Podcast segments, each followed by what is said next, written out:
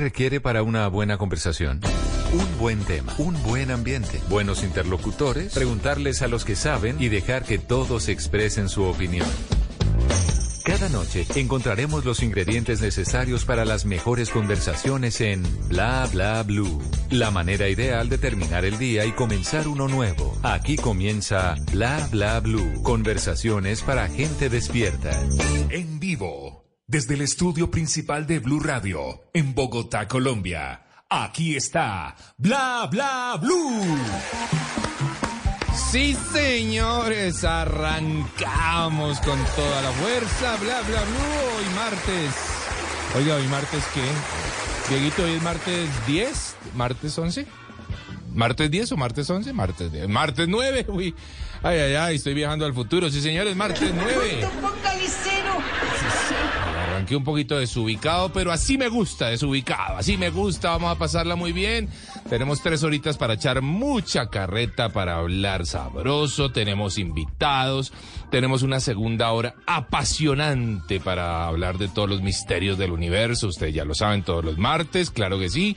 Y eh, después de las 12 de la noche, pues esa hora es de ustedes. Vamos a echar carreta. ¿De qué quieren hablar hoy? Váyanme proponiendo temas, ¿por qué no?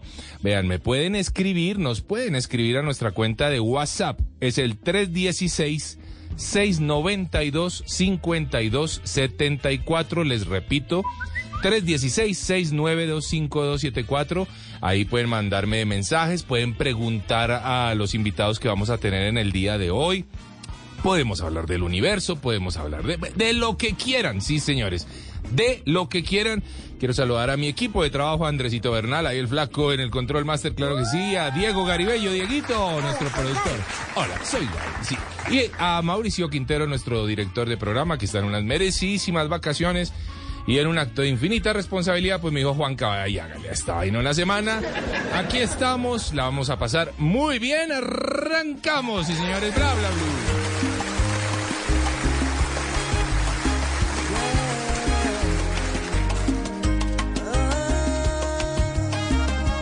Ya me enteré que hay alguien nuevo acariciando tu piel.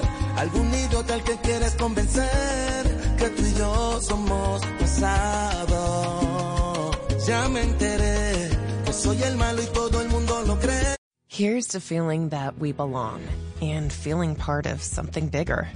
Here's to being there for each other and finding friends who become family.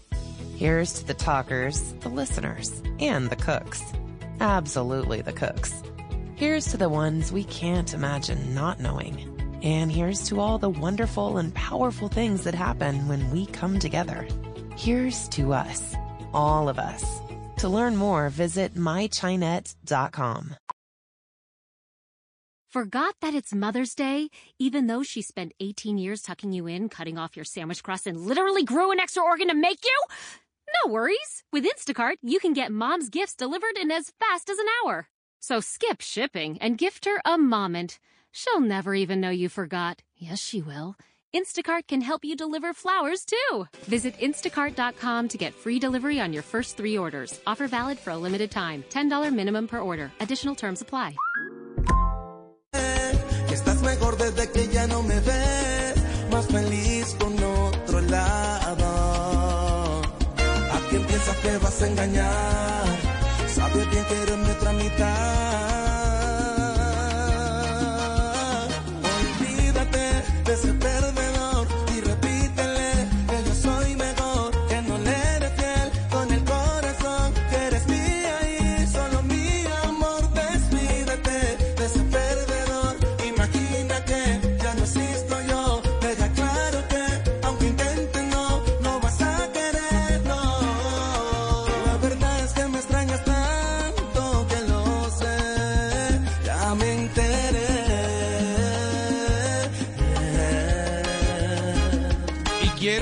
Saludar antes de antes de saludar a nuestro invitadísimo de la primera hora, saludo a Jason Rosa. Sí, Jason Q, hermano, nos está saludando Jason por acá, por mi personal, eh, desde Orlando. Se encuentra él en los Estados Unidos, eh, un amigo de la casa, un amigo de la radio latinoamericana. Y ahora sí quiero saludar a Jonsi, cantante, músico, compositor. Hola, John Hola, ¿cómo está Juan Carlos? Saludos para ti, saludos para Dieguito y para Mauricio, que están activados aquí en Bla Bla Blue. Claro que sí, John C. Bueno, hermano, lo que estamos escuchando es una canción eh, suya. Ya me enteré. Sí, estoy... una, A ver. sí, una canción eh, cover de la agrupación Rake de México Sí. y la hice versión salsa pop eh, que me viene bien a mí por lo que yo hago salsa pop, eh, eh, soy de origen de, de la balada pop Sí. y desde el año 2008, 2009 me dediqué a hacer la salsa pero con, con la fusión del pop. Entonces eh, me venía bien esta canción, ya me enteré, porque Sí. es una canción originalmente del pop y convertida a la salsa. Oiga, qué bueno, ¿no? A mí me encanta la salsa, John. Sí, debo reconocerle que es una de mis, de mis géneros debilidad. Porque me parece que es sabrosísimo, me parece que se presta para todo. No, no solamente Sí. para bailar, la gente cree que la salsa y arranque a bailar, no, a veces, hombre, una cervecita, una gaseosita, hasta una botellita de agua con una buena salsita, una buena charla. Hombre, Ajá. la salsa es para todo, ¿no, John? Sí. Me alegra muchísimo que le guste la salsa porque la salsa es el género que nos queda fuertemente en, en- en- en comparación a otros géneros como el bolero y otros géneros que han desaparecido. La salsa sigue dando la pelea. Sí. Es un género que, que no tiene todo el dinero que tiene el género del reggaetón, pero lo Sí. que no tienen dinero lo tienen sabor. Claro. Ahora, di- eh, convengamos sí que la salsa tuvo, no sé si esta, no, yo no creo que esta sea una época dorada de la salsa, corríjame usted, No. pero, No. pero sí obviamente tuvimos una época dorada de la salsa. Sí, estuvieron una época dorada cuando en el tiempo de, de los grandes eh, cantantes y productores de salsa Claro. en los años 70, 80, 90. Sí. eh, sí, sí hubo una época dorada donde estaba Héctor Lavoz, Frankie Ruiz, Epa. todos estos artistas padres de la salsa embambados, están encadenados Claro. y eso uno veía brillar el género Sí. con todos estos artistas grandes y de un tiempo para acá nos quedamos solo del recuerdo de la salsa, eh, recordando los éxitos de hace 15 años, de hace 20 años, de hace 30 años y lo que John C. eh, de Los Ángeles está haciendo es eh, una continuación de la salsa moderna, de la salsa joven, eh, pensando en la nueva generación, pensando en los niños, pensando en los jóvenes, pensando en los adolescentes y aún en los adultos y los viejos. Bueno, usted me habla de John C. de Los Ángeles, ¿cierto? Es así. John C. del Grupo Ángeles. grupo ajá. Ángeles. Hábleme un poquitito de ese grupo. Bueno, el Grupo Ángeles es un grupo que se dio a conocer con una canción de mi autoría llamada Ya no queda nada. Y ya no queda nada, nada. Claro. Yo confiaba en ti, tú no creías. Lo que tú me dabas era fantasía. Y ya no queda nada de nada. Esa fue nuestra primera canción John que C. nos dimos a conocer. Deme un momentito, vamos a tratar de restablecer la comunicación con usted que se me empezó a ir un poquitico raro. Mientras tanto, Sí. dejemos, dejemos a los oyentes un poquitito con esta canción que está sonando de fondo. De John C. Sí, señores. Deja claro que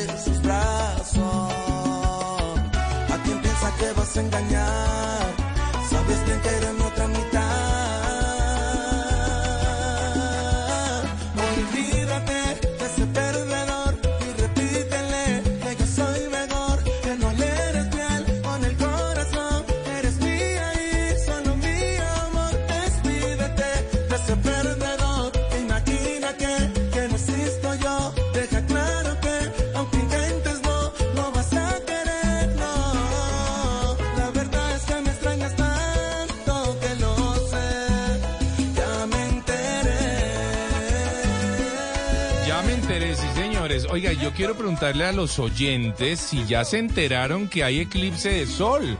Bueno, el próximo sábado 14 de octubre, no es el próximo, ¿no? Hablo de próximo un poquito lejos, pero el 14 de octubre hay eclipse de sol. Ya están haciendo planes para observar ese próximo eclipse de sol del sábado 14 de octubre. Bueno, les vamos a dejar nuestra encuesta en Twitter, arroba Blue Radio Co. Nos encuentran eh, muy fácil con el numeral Puerta al Universo Bla Bla Blue. ¿Ya tienen planes para observar el eclipse de sol del sábado 14 de octubre? ¿Sí o no? Y pues dejen sus comentarios, vamos a estar conversando también al respecto de eso. Continuamos con John C. Bueno, John C. Estábamos hablando un poquitito de, de esas épocas eh, doradas, por supuesto, de, de, la salsa. Estábamos hablando del grupo Los Ángeles de Cali. Terminemos esa idea del grupo Los Ángeles.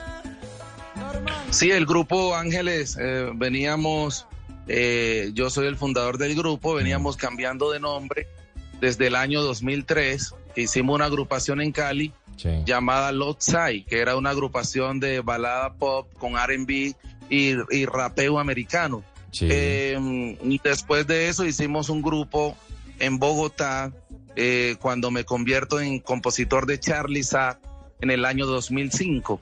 Eh, hicimos una agrupación llamada Machares, el grupo Madera de reggaetón, trabajando con Diamond Music de Puerto Rico. Eh, los de los 12 discípulos, los que cantan Quítate tú pa' ponerme yo. Claro. Trabajamos con ellos. Hoy Eddie en ese entonces, año 2005, 2006, en Bogotá, viviendo en Normandía. Ajá, de acuerdo. Eh, John, sí, ¿qué es lo sí. mejor, qué es lo mejor que le ha pasado a usted con la salsa? ¿Qué es lo mejor que le ha pasado? Lo mejor que me ha pasado es apasionarme, sí, bueno. entregarme completamente a la salsa, no mirar que es un género que en este momento no está en su época dorada sí. y el, el, su sabor, su, sus, eh, su necesidad, porque tiene una necesidad de, de, mantenerse en la nueva generación, porque ya lo clásico ya está consolidado. Sí, ¿sí? entonces eh, la labor de nosotros, digo nosotros porque pues vengo del fundamento del grupo Ángeles, sí. luego me, me lanzo como solista en el año 2013 con la canción mi hoja de vida está manchada uh -huh. y es una tarea para mí grande poder eh, sostener, ¿sí? Con todos mis éxitos y, y confiando plenamente eh, con la fe, porque mi carrera ha sido llena de fe.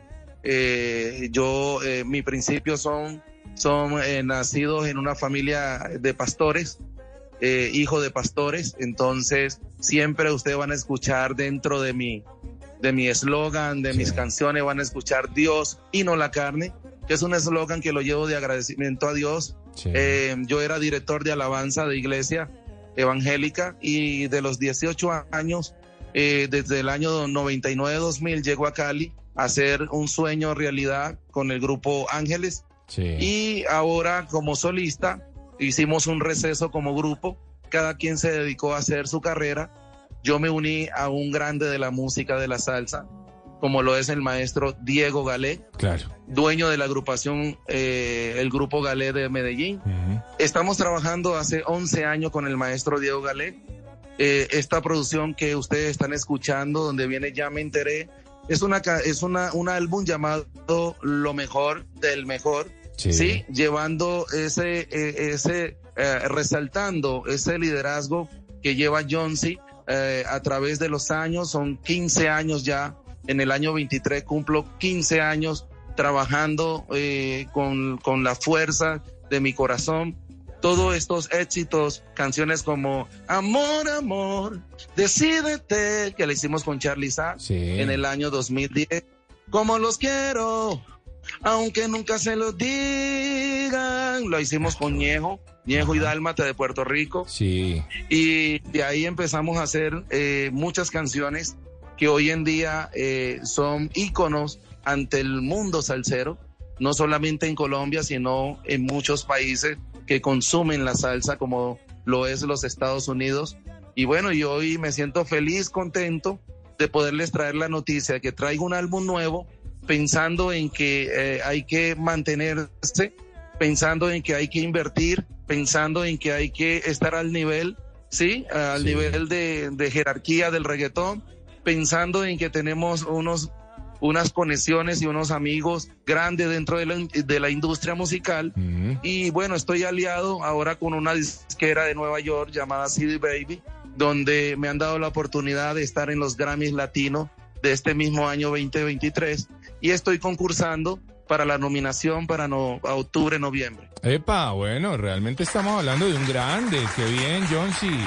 Felicitaciones, hermano, por esa trayectoria tan, pero tan interesante, porque realmente uno empieza a escucharlo hablar y uno dice, este no es, este no apareció de la noche a la mañana. Acá hay una trayectoria grande, acá hay una experiencia, eh, acá hay una Sí. gran voz, hay un talento impresionante, eh, hay unas colaboraciones muy, muy buenas. Realmente la gente que nos estuvo mencionando, eh, y seguramente hay gente detrás suyo y un equipo muy bonito que viene haciendo las cosas muy bien para lograr todo esto tan, tan interesante que le viene pasando a su carrera. Pero John, sí, esta industria, Sí. la industria de la música es una in- industria difícil, me parece a mí. Y además muy cambiante, Sí, dura. ¿no? Muy dura, exactamente. La competencia, no sé si...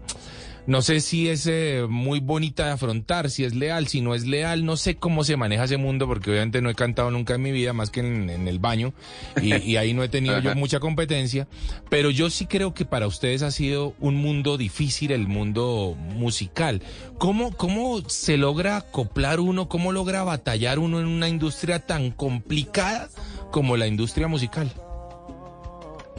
Eh, sí, es muy, es muy duro por lo que venimos con unas, unas ideas eh, que son eh, ideas de, de- de poder pegar, de poder tener un sueño, de poder cumplir el sueño de, de- de estar querido por la gente. Eh, básicamente el cantante se ilusiona y, y sueña con la tarima, sueña que todo el mundo cante con él y ese Sí. es el primer sueño.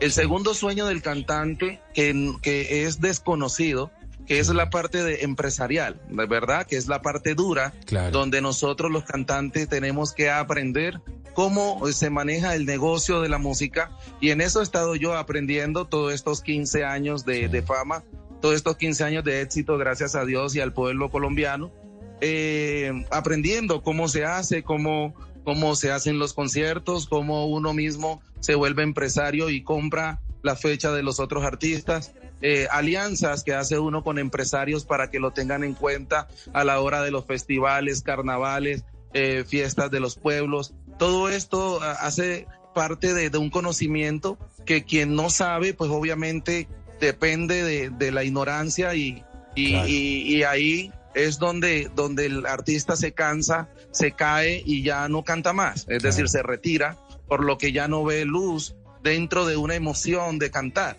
Entonces yo ya pasé, yo me monto a la tarima, pero es pensando no solo como cantante, sino como letrista, como autor, como compositor que soy, como Claro. arreglista, sí, como empresario, con alianzas grandes que tengo y, y cada día me, me uno más a, a- a ser parte de la industria con tantos eh, eh, distribuidoras que no conocíamos el tema de las distribuidoras a nivel mundial, las casas de, de ventas de la música digitales. Mm. Eh, ahora mismo, pues eh, prácticamente desde, desde la pandemia, año 20, me vengo a empapar de todo esto, de lo que es una distribuidora y, y de lo que es distribuir la música en más de 180 países, donde ponen tu canción y si la escuchan y si les gusta, tú la compras Sí. donde ponen tu cara a nivel mundial en todas las tiendas, en Amazon, en, en Spotify, en, en Google Music, en, muchos, eh, en muchas aplicaciones donde consumen la música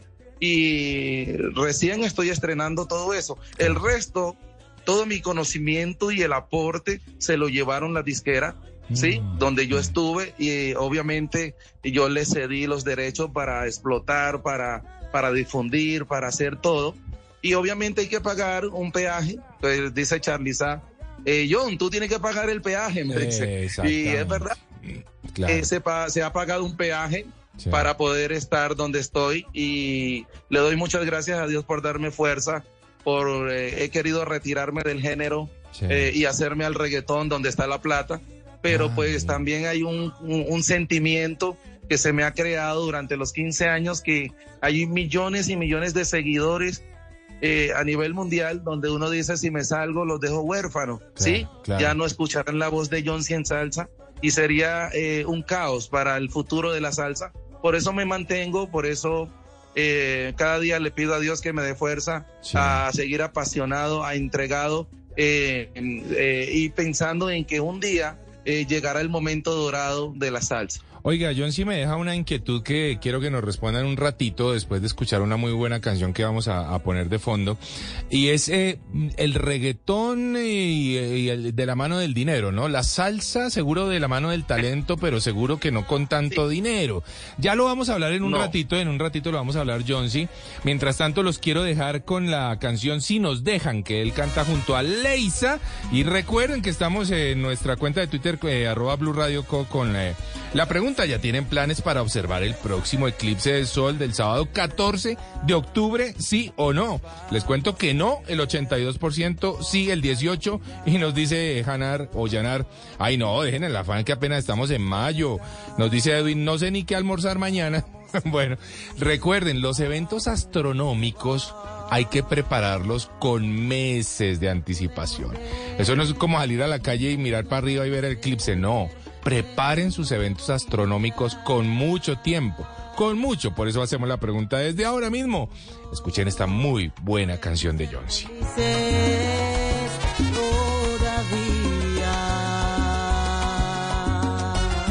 Si nos dejan, haremos un rincón cerca del cielo.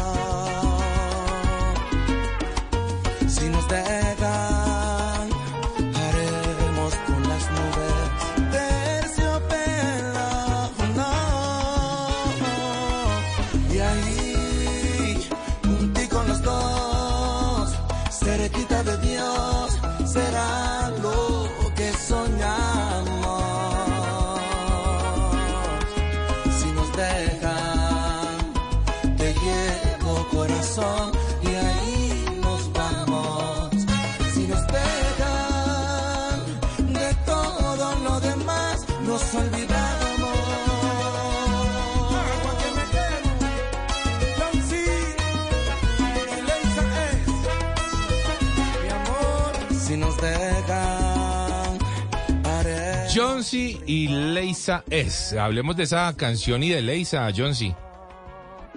Claro que sí, eh, la canción me parece, me parece muy interesante Mm. eh, porque es una canción legendaria de, de Alfredo Jiménez, que en paz descanse el compositor de esta gran canción. Es una canción muy querida por la gente, a pesar de que es una canción antigua, ¿sí? De, de los años UPA, de los años de nuestros abuelos, Sí, claro. ¿sí? Y quizás de nuestros bisabuelos.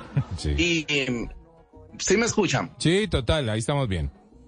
Entonces, me parece ante el público moderno, ante la nueva generación, poderles entregar una versión salsa de una canción de ranchera mexicana, eh, reconocidísima si nos dejan.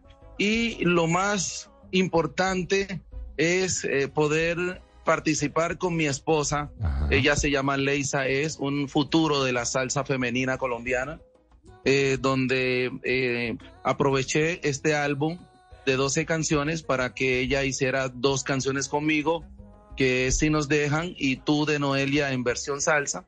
Y me siento muy contento porque es una promesa, una promesa salsera que, que va a dar de mucho, mucho de qué hablar y estamos con un apoyo eh, enorme del maestro Diego Galé Ajá. y eso me, me da mucha, mucha alegría poder presentar al mundo. Si nos dejan en el featuring con Leisa, es mi esposa. Oiga, qué bueno. Jonesy, recordemos eh, sus redes sociales. ¿Cómo son? Eh, Juanca, mis redes son ah, en Instagram, me Sí. pueden conseguir como arroba Johnsy con J intermedio, H-J-O-N-S-Y, Johnsy for the world, ¿sí? Sí. eh, en Instagram. En Facebook me pueden encontrar como John C. for the World. En Twitter me pueden encontrar como John C. Ángeles. Y, y en, a, a ver, en YouTube me Me Sí. pueden encontrar como John C. de Los Ángeles for the World. Oiga, bueno, ahí están todas las redes sociales para que nuestros oyentes puedan seguir ya mismo a este talentosísimo hombre que tenemos en Colombia, que realmente la rompe con el género, que creo que, eh, eh, a pesar de que tiene una carrera muy extensa, Jonsi, creo que el futuro es eh, bastante prometedor. Así que tienen todas las redes sociales de Jonsi. Les voy a recordar la mía para quien me Muchas quiera por ahí gracias. escribir también y comentarme cualquier cosa, pues Hágale. arroba de viaje con Juanca, Jonsi. Arroba de viaje con Juan y la letra K. Así Con de Juan. fácil. Así, así de fácil. De viaje Ya lo Juan. voy a agregar. De viaje con Juanca. Arroba de viaje con Juanca. Ese es Jonsi, ese es. Oiga, Jonsi, hablamos antes de, de esta canción del tema dinero o calidad. Bueno, yo no quiero decir que el reggaetón no sea calidoso, porque pues hay muchas cosas muy buenas en el reggaetón. Pero eh, usted dice, bueno, me preocupaba un poquitito el tema de dinero, por eso he pensado que pronto me iba yo un poquito para el reggaetón o no. Mm, ¿Cómo siente eso? ¿Se puede vivir de la salsa todavía hoy? Sí se puede vivir de la salsa. Eh, tenemos grandes artistas eh, que son número uno a nivel mundial, como lo es Mark Anthony, que es eh, eh, canta salsa, no solamente salsa, sino también pop. porque esto- ustedes saben que Mark Anthony es eh, pop salsa. Sí. Entonces pienso que artistas como él, que cobran 500 mil dólares por ir a cantar a un estadio, por ir a cantar una fecha eh, en el Arena Movistar, Sí. pienso que todavía queda como una esperanza por esos artistas como Gilberto Santa Rosa, sí. sí, que cobran 100 mil dólares de, de show. Todavía quedan algunos, algunos, pero contados con los dedos, sí, artistas élite de la salsa.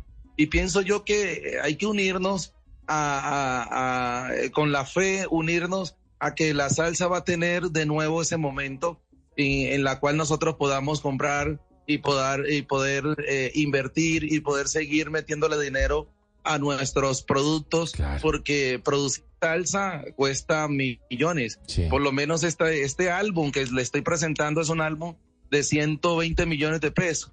Sí, Upa. entonces, aunque no es mucho, aunque no es mucho, pero no están detrás de la puerta. Sí. Entonces, eh, pienso que es de la manera que podemos contribuir a la nueva salsa, de meterle lo más que podamos, hacer un esfuerzo por ella, eh, tratar de hacer calidoso nuestros de videos. Hicimos un DVD en, la, en una playa privada en la cual buscamos, sí, buscamos el nivel, buscamos una buena imagen, Sí. buscamos un buen perfil de nuestros álbumes y de nuestros videos para estar como a la altura de, de los otros géneros. Sí. Entonces pienso yo que estamos haciendo las cosas eh, con todo el esfuerzo del mundo. La platica que nos ganamos para comer, para comprar la lenteja, el frijoles y Ujú. comprar las cosas de la casa, esa, ese mismo dinero que entra a través de nuestro show, de ahí saco y sacamos para poder seguir invirtiendo Claro. a esto que hoy en día le puedo decir lo mejor del mejor en salsa pop urbana. Bueno, ya saben, lo mejor del mejor. Ese es el eh, nuevo álbum Sí. de, de Jonsi. Y recuerden que es eh, Ajá. muy importante apoyar a nuestros muchachos, apoyar a nuestros cantantes. Y Jonsi es uno de esos talentos. Amén. Así que, por favor, todo el mundo ahí en Jonsi for the World, en la- todas las plataformas y redes sociales, a seguirlo, que seguramente ahí le pueden también preguntar a Jonsi directamente cómo hacerse a ese álbum, cómo ah, colaborar con su carrera, porque finalmente, pues esto es lo que lo que tenemos que hacer los colombianos es apoyarnos a nosotros mismos. Por acá le mandan saludos, John, Ah, sí. desde un oyente desde Maracay, Venezuela. Dice, mi nombre es Johnny Uy. Ramírez Bedoya, un cuyabro criado en estas tierras. Lo escucho cada vez que puedo. Un abrazo sincero. ¿Usted sabe dónde son los cuyabros, Johnsi? ¿Ese gentilicio? No, no sé. Bueno, los cuyabros sé. son la, son la, se les llama cuyabros a las personas de Armenia. A las, a las personas de Armenia se les llama cuyabros. Creo, entiendo, no sé si de pronto alguien de Armenia, algún cuyabro me puede corregir si lo digo mal. Creo que es por un árbol que se llama cuyabro o por el fruto del árbol que se llama cuyabro. Es una de las dos cosas, no estoy muy seguro. Y creo que era una disputa entre dos Sí. regiones, alguna cosa así. En todo caso, los cuyabros, pues aquí lo están saludando desde Venezuela. ¿Ha, ha tocado, ha cantado en Venezuela? Eh, fui una vez eh, eh, en un viaje de paseo, Sí, me llevó a conocer la senadora Piedad Córdoba Sí. En ese entonces era mi suegra, eh, fui, sue- fui yerno de ella, novio de, de una hija de Natalie Corpa. Sí. Y en ese entonces me llevó a conocer a Caracas, conocí eh, Venezuela, conocí grandes eh, banqueros, conocí grandes de la política de Venezuela, eh, conocí los petroleros de Irak que estaban allá. Claro. Y bueno, y vi un país que en ese entonces, estoy hablando del año 2000, 2010 más o menos, Sí. que estoy hablando de, de 2009, 2010, donde hice ese viaje a Caracas y vi una Venezuela eh, que se movía la comida, el dinero y, y lo que se veía decir de ellos, no, no lo veía yo allá porque eso era, todo el mundo comía, todo Sí. el mundo montaba en tren, todo, o sea, vi algo que, que acá se decía otra cosa, pero cuando llegué allá eh, la gente andaba con dinero y todo y me pareció curioso porque pues allá sí se estaba moviendo todo. Claro. Y de un tiempo para acá ya empezaron a emigrar a los otros países, a Colombia y al Perú y a Ecuador y a todos estos países donde están ya los hermanos venezolanos. Y entonces eh, eso me conmovió verlos, ver eh, a veces en la carretera, verlos caminar y todo eso. Entonces siempre eh, hablar de Venezuela es un tema bastante eh, alegre por un lado, claro. porque Venezuela es un país alegre, que le gusta la salsa. Eh, ahí mismo están los grupos salseros de Venezuela, como lo es Oscar de León, Claro, como lo bueno. es los adolescentes de orquesta, Sí. como lo es el baladista Ricardo Montaner. Es decir, Venezuela tiene unas promesas musicales muy grandes y pienso que la música en Venezuela sigue viva, a- además de los problemas políticos. Venezuela no ha dejado de, de sentir el calor de la salsa y, y no y no no he hecho en saco roto el poder estar alguna vez en Venezuela eh, porque me gusta ese país. eh, Claro. No sé, tiene algo que me gusta y me gustaría más adelante comprar una casa allá y irme de paseo cada vez que pueda. Oiga, qué buen proyecto ese. A mí me encanta Venezuela. Yo quiero decir que yo amo Venezuela. Me parece que es un país absolutamente precioso, precioso, que obviamente Ajá. tiene una problemática. Eso uno Sí. no lo puede desconocer. Una, es una problemática importante en Latinoamérica, como la tenemos hoy. Hoy, los colombianos tenemos una problemática importante y ese fenómeno de la migración, Mm. pues no solamente afecta a Venezuela, también está afectando a Colombia. Hay que recordarle a todos nuestros Así. oyentes que vivimos desde el mes de diciembre una de las migraciones más altas en el planeta de colombianos al exterior. Así que este no es un fenómeno exclusivo de Venezuela. Este es un fenómeno que nos, que nos aterra a todos absolutamente. Así que bueno, ojalá que logremos equilibrar esta Latinoamérica eh, tan difícil que tenemos y que sobre todo todo sea en favor y en, y en bienestar de la gente.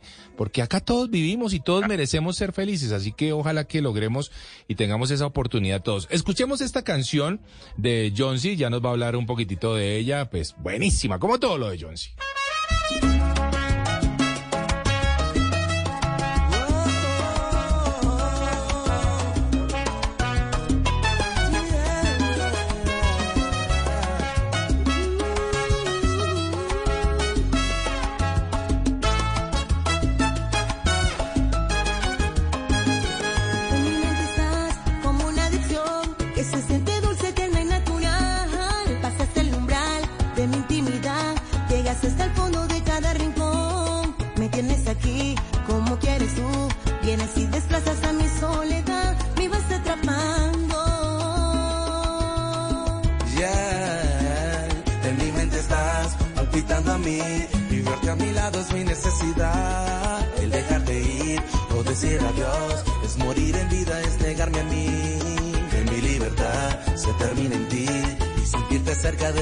Saber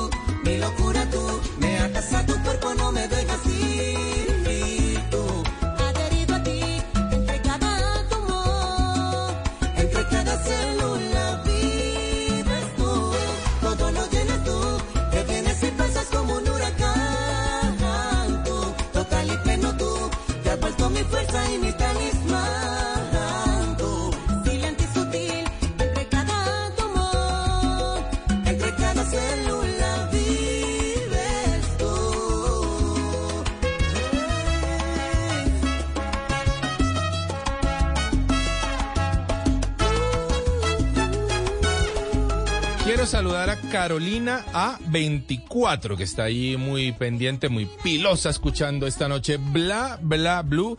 Eh, recuerde, Carolina, que tiene la oportunidad de llamarme después de las 12 de la noche y que echemos carreta de cualquier cosa. Vamos a estar hablando cosas chéveres. Eh, John C., esta canción, tú, Sí. nuevamente con Leisa. Sí, la segunda canción donde está ah, cantando a dúo conmigo Sí. y es otra promesa salsera, por lo que esta canción es originalmente de Estefano, Ajá. sí, el compositor Estefano colombiano, y, y la canta originalmente la, la cantante, me acuerdas, eh, Noelia, Sí. Noelia canta esta canción en balada y me pareció eh, oportuna para poderla eh, eh, agregar, ¿sí? Sí. Hacer partícipe de este álbum. Dije, esta canción como es pop y la podemos hacer el cambio a la salsa, eh, me parece que puede ser interesante ante la nueva generación, ante los salseros como tales, y, pero es pensando, cogiendo ese público de la balada, ese público que quedó huérfano de la balada, que por ahí está todavía, pero pues está ahí eh, indeciso porque la balada obviamente se quedó ahí y no, no, no subió más. Claro. Eh, está haciendo esfuerzo la balada en seguir adelante, pero el reggaetón, como vuelvo y te digo, nos tiene a todos absorbido, tanto a la salsa como a la balada, como a la bachata. Claro. Sí, el reggaetón tiene todo eso absorbido hasta que el reggaetón ya eh, eh, explote del todo, porque falta todavía que explote más. Y ya cuando ya se, se explote como tal, ya 20 años de, de, de, de fama y de trayectoria que tiene el reggaetón, o 20 o más, Mm. eh, todo eso va a llegar a la normalidad, como todo en la tierra, ¿sí? Todo va a llegar a la normalidad. ¿usted cree que hay un momento, a- John C., ¿usted cree que hay un momento en el que el reggaetón se va a estabilizar para darle un poquito más de espacio a otros géneros? Sí, yo creo que sí, Ajá. porque todo lo que sube tiene que caer por ley de gravedad. Bueno, Sí, es- es, entonces, es una, es una, una teoría interesante y obviamente lo que, lo que puede lograr, yo no digo la caída del reggaetón porque ni la, ni la deseo ni, ni la imagino siquiera. O sea, sé No. que, sé- pero, pero No. lo que yo entiendo que puede generar un equilibrio es justamente talentos Sí. como el suyo. Que aparezcan en otros géneros Sí. distintos, no solamente en la salsa, sino que la balada renazca, que el pop, se, que el rock, Sí, eh, bueno, sí. una- que, lleguen estos talentos a generar un sobrepeso realmente al reggaetón, ¿no? Sí, y pienso que eh, México está haciendo una gran labor con Colombia eh, de subir la música popular, una música que venía insistiendo con, con Darío Gómez, con el Charrito Negro, con todos estos artistas nuevos, ahora con Jesse Uribe. Pienso Sí. que eh, México subió en la ranchera, en, el, en, la, en la música ranchera moderna, y Colombia también subió en la música popular Claro. pienso yo que eso también me da, eh, me da eh, como esa esperanza de que nosotros también estamos dentro de ese camino y que estamos haciendo las cosas bien, eh, tratando de darlo todo por el todo, porque yo ya no me reservo nada, yo ya en este punto donde estoy a mis 42 años, Sí. ya lo, lo que tengo que dar para la salsa, pues obviamente le doy del todo por el todo, estoy apostando todo, el dinero, eh, mi, mi tiempo, mis años de trayectoria, todo lo estoy apostando a la salsa sin pensar que me va a ir mal, pensando en que me va a ir bien, Claro. pensando en que vamos a crecer y en que voy a ser un líder para, para que los nuevos eh, que están soñando en hacer salsa digan, allá hay, un, allá hay una estrella, una luz. Para nosotros, si él llegó, yo también puedo. Entonces, estoy como en ese punto, ¿sí? De Claro. llevar ese legado para que los demás también tengan esa, esa voluntad y esas ganas, provocarle las ganas a otros nuevos que vienen también luchando por esto de la salsa urbana. Y es que hay un, eh, hay un nuevo, muy nuevito además, que es el John C. Jr., ¿no? Eh, tenemos eh, un crío chiquitito, un, Sí. un próximo salsero.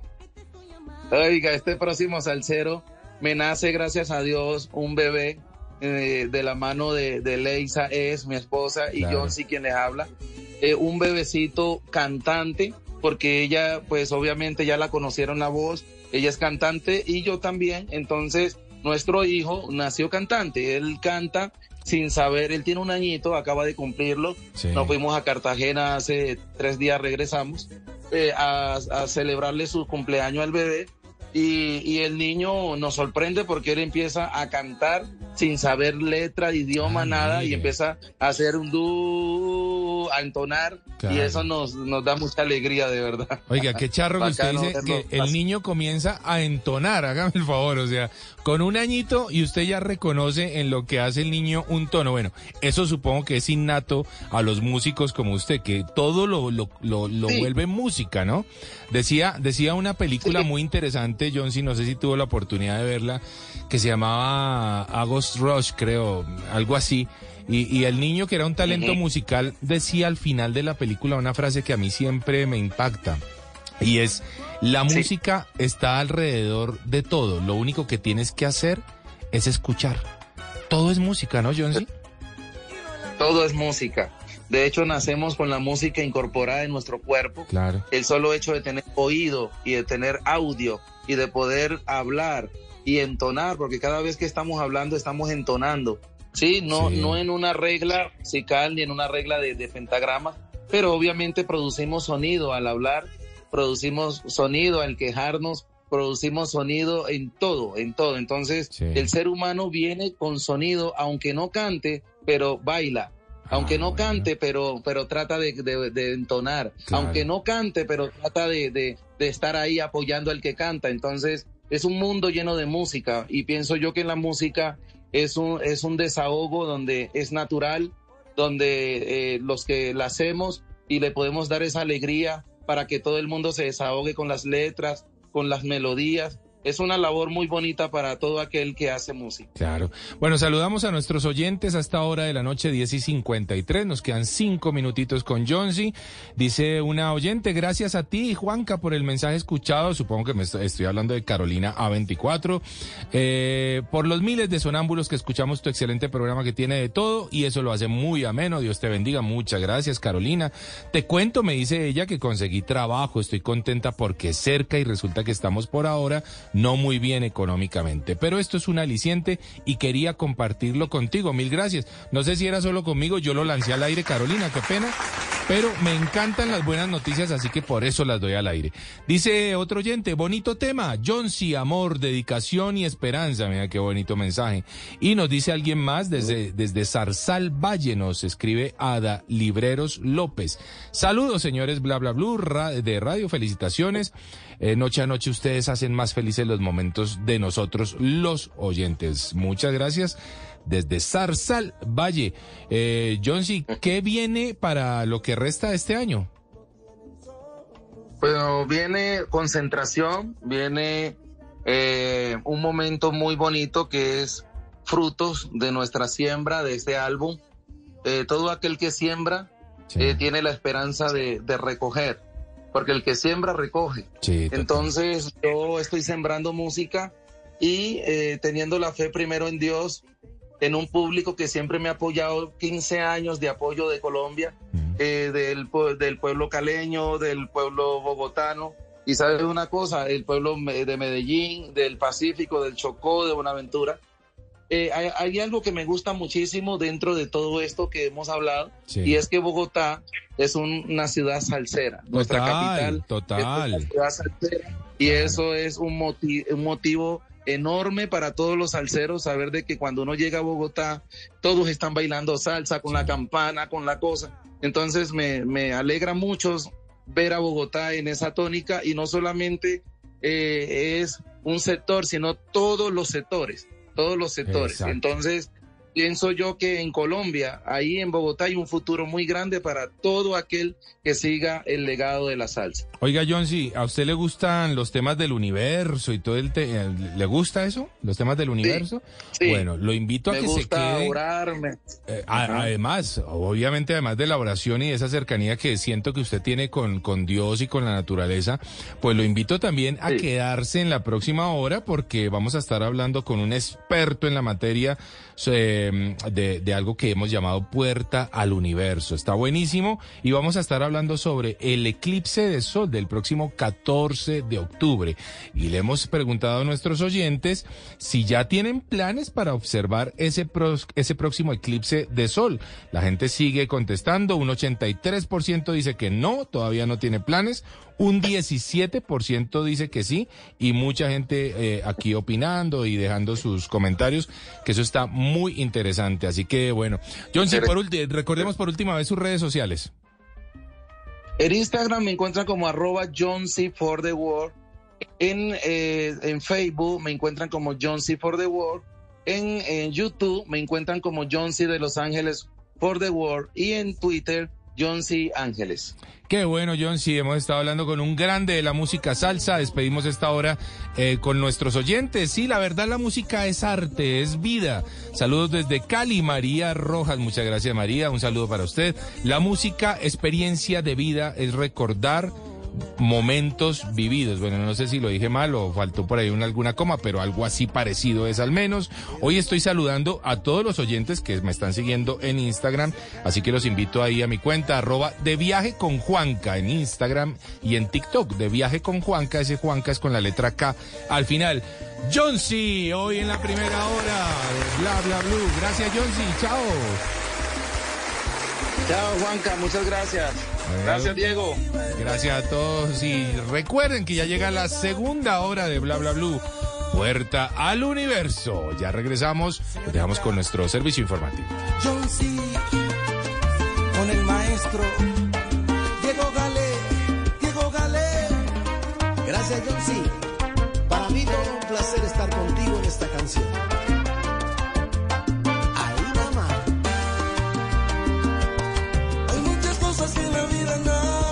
se le dan valores. Hay muchas cosas que en la vida no, no tienen soluciones. Hay muchas cosas que en la vida no, no tienen importancia. Pero yo ayer tuve una riña y hoy mi voz se acalla.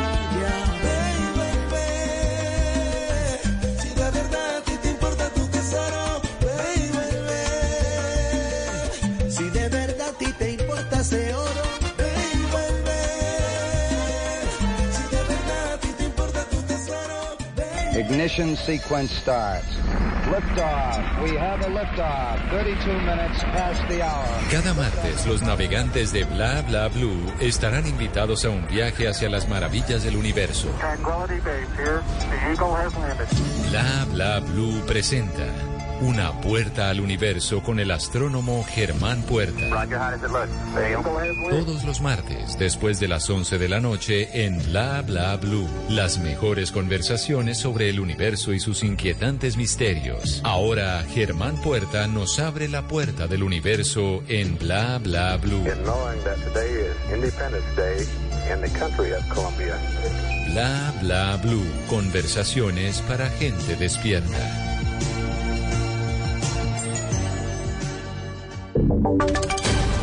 Voces y sonidos de Colombia y el mundo en Blue Radio y bluradio.com, porque la verdad es de todos. Ya son las 11 de la noche en punto y actualizamos las noticias en Blue Radio. El Partido Polo Democrático Alternativo cambió de opinión y no participará en las consultas internas o interpartidistas del próximo 4 de junio para elegir candidatos al Consejo de Bogotá, la Junta Administradora Local de la localidad de Teusaquillo y la gobernación del departamento de Nariño. Asegura el presidente del Polo, el senador Alexander López, que no quieren que la registraduría incurra en gastos innecesarios. La carta fue dirigida a Nicolás Farfán, registrador delegado electoral de la Registraduría Nacional. Los embajadores de la cadena, los extrabajadores de la cadena de almacenes La 14 aseguran que aún les deben dineros correspondientes a su liquidación después de casi dos años. Algunos proveedores también reclaman el pago de sus productos al agente liquidador. Desde Cali nos informa Laura Ruiz. Ex empleados de Almacenes La 14 y miembros de Sintra La 14 están denunciando que aún no les han pagado todas las acreencias que la empresa les quedó debiendo cuando fue liquidada. Una deuda que según ellos estaría entre los 2 y los 3 millones de pesos por cada empleado. Enviaron en nombre del sindicato un derecho de petición al agente liquidador. Catherine Barrera es ex empleada de Almacenes La 14 y presidenta del sindicato. Ya lo que debe pues es lo de la prima, las vacaciones, de lo que alcanzaron los trabajadores a estar durante el tiempo que arrancó la, el proceso de liquidación. En Blue Radio intentamos hablar con el agente liquidador, pero no fue posible. Sin embargo, en la reunión que tuvieron ayer con proveedores de la 14 y gremios de la ciudad, Felipe Felipe Negret, como encargado de este proceso, aseguró que para ponerse al día con los proveedores, a quienes les deben más de un billón de pesos, van a aprovechar inmuebles y tiendas propias. Hay bienes suficientes, de- muy bien ubicados y con muy buena valorización. O sea, son bienes realmente que tienen un gran respaldo económico. Se espera que en este segundo semestre de 2023 el agente liquidador se ponga al día con los 1.500 proveedores que aún siguen afectados por la liquidación de almacenes La 14. 11 de la noche y dos minutos. El Senado de la República aprobó este martes el proyecto de ley para reducir las vacaciones de los congresistas, con 82 votos a favor del proyecto cuya ponencia fue de David Luna. Es lo. El proyecto plantea que el segundo periodo de sesiones del Congreso inicie el 16 de febrero y no el 16 de marzo, como lo contempla actualmente la Constitución. El senador David Luna, autor y ponente de esta iniciativa. Con este proyecto tendremos la oportunidad de ejercer mayor control político al gobierno nacional, de que los ciudadanos y otros tramiten iniciativas legislativas. Al proyecto de acto legislativo le quedan dos debates para ser aprobado, en la Comisión Primera y la plenaria de la Cámara de Representantes. Noticias contra reloj en Blue Radio.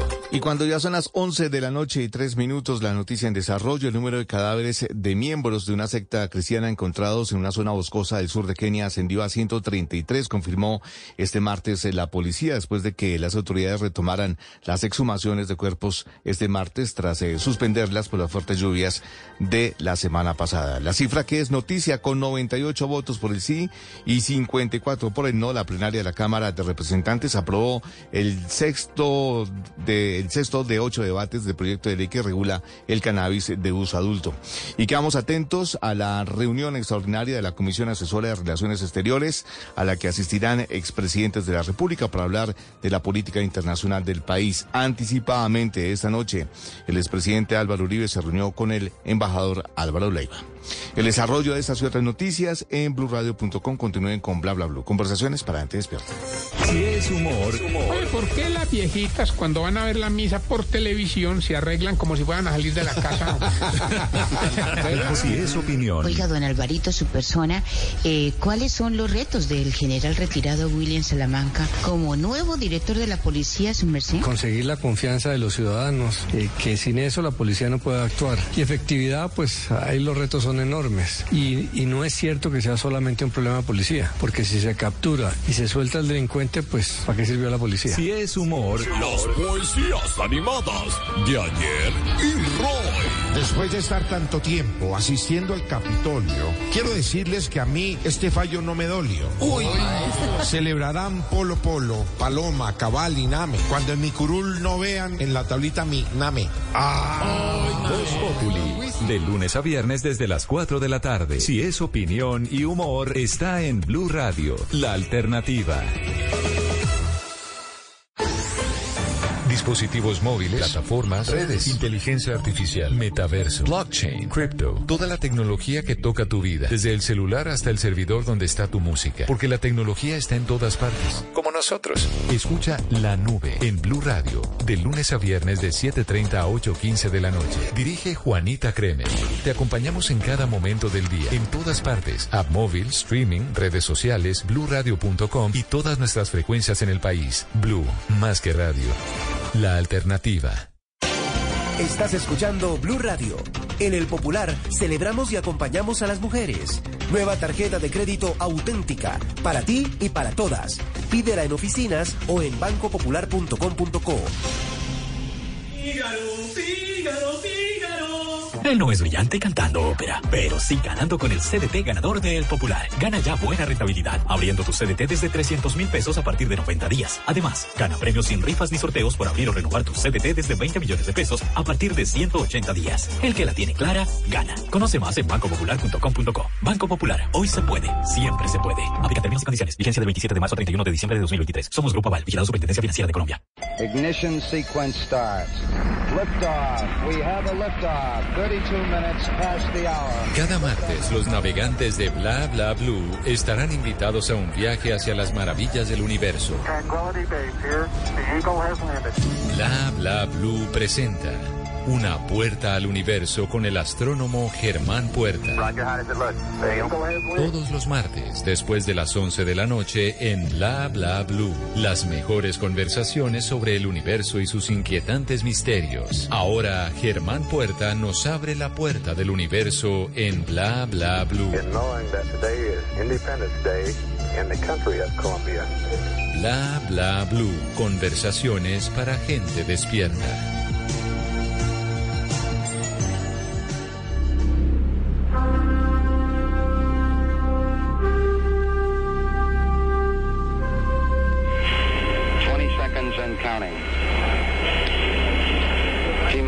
15 seconds. Guidance is internal.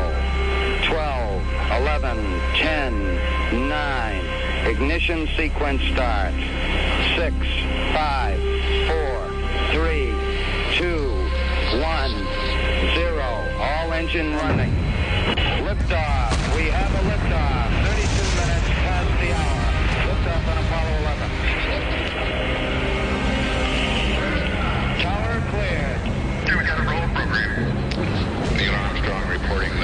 Pitch program, which puts Apollo 11 on a proper heading. That's one small step for man. One giant leap for mankind. Y a las 11 y 8 de la noche les damos la bienvenida a la segunda hora de Bla Bla.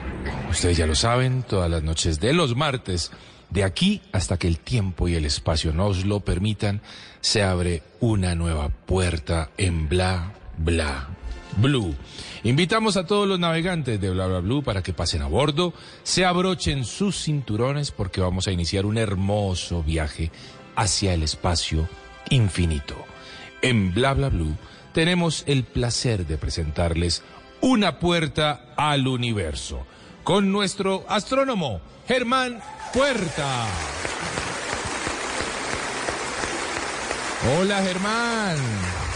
Hola Juan Carlos, ¿cómo estás? Qué bueno volverte a escuchar, hacía días no conversábamos. Hacía un ratito. Un saludo, un saludo muy cordial a ti y a todos los amigos de Puerta del Universo en este programa de los martes en Bla Bla Blue. Claro que sí, Germán. Bueno, hemos, eh, hemos estado hablando los últimos martes sobre eclipses, ¿no? Y hoy vamos a tener una entrega más, creo que la última entrega del tema de eclipses, que seguro que va a ser muy interesante y le quiero recordar a todos nuestros oyentes que hemos eh, puesto una encuesta ahí en nuestra, en nuestra cuenta de Twitter, arroba Blue Radio Co. A propósito del tema de esta noche en Bla Bla Blue, cuéntenos, ¿ya tiene planes para observar el próximo eclipse de sol del sábado 14 de octubre? ¿Sí o no?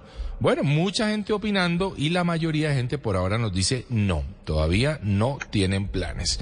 Bueno, ¿cómo arrancamos esta nueva entrega, Germán, respecto a los eclipses y a lo que viene?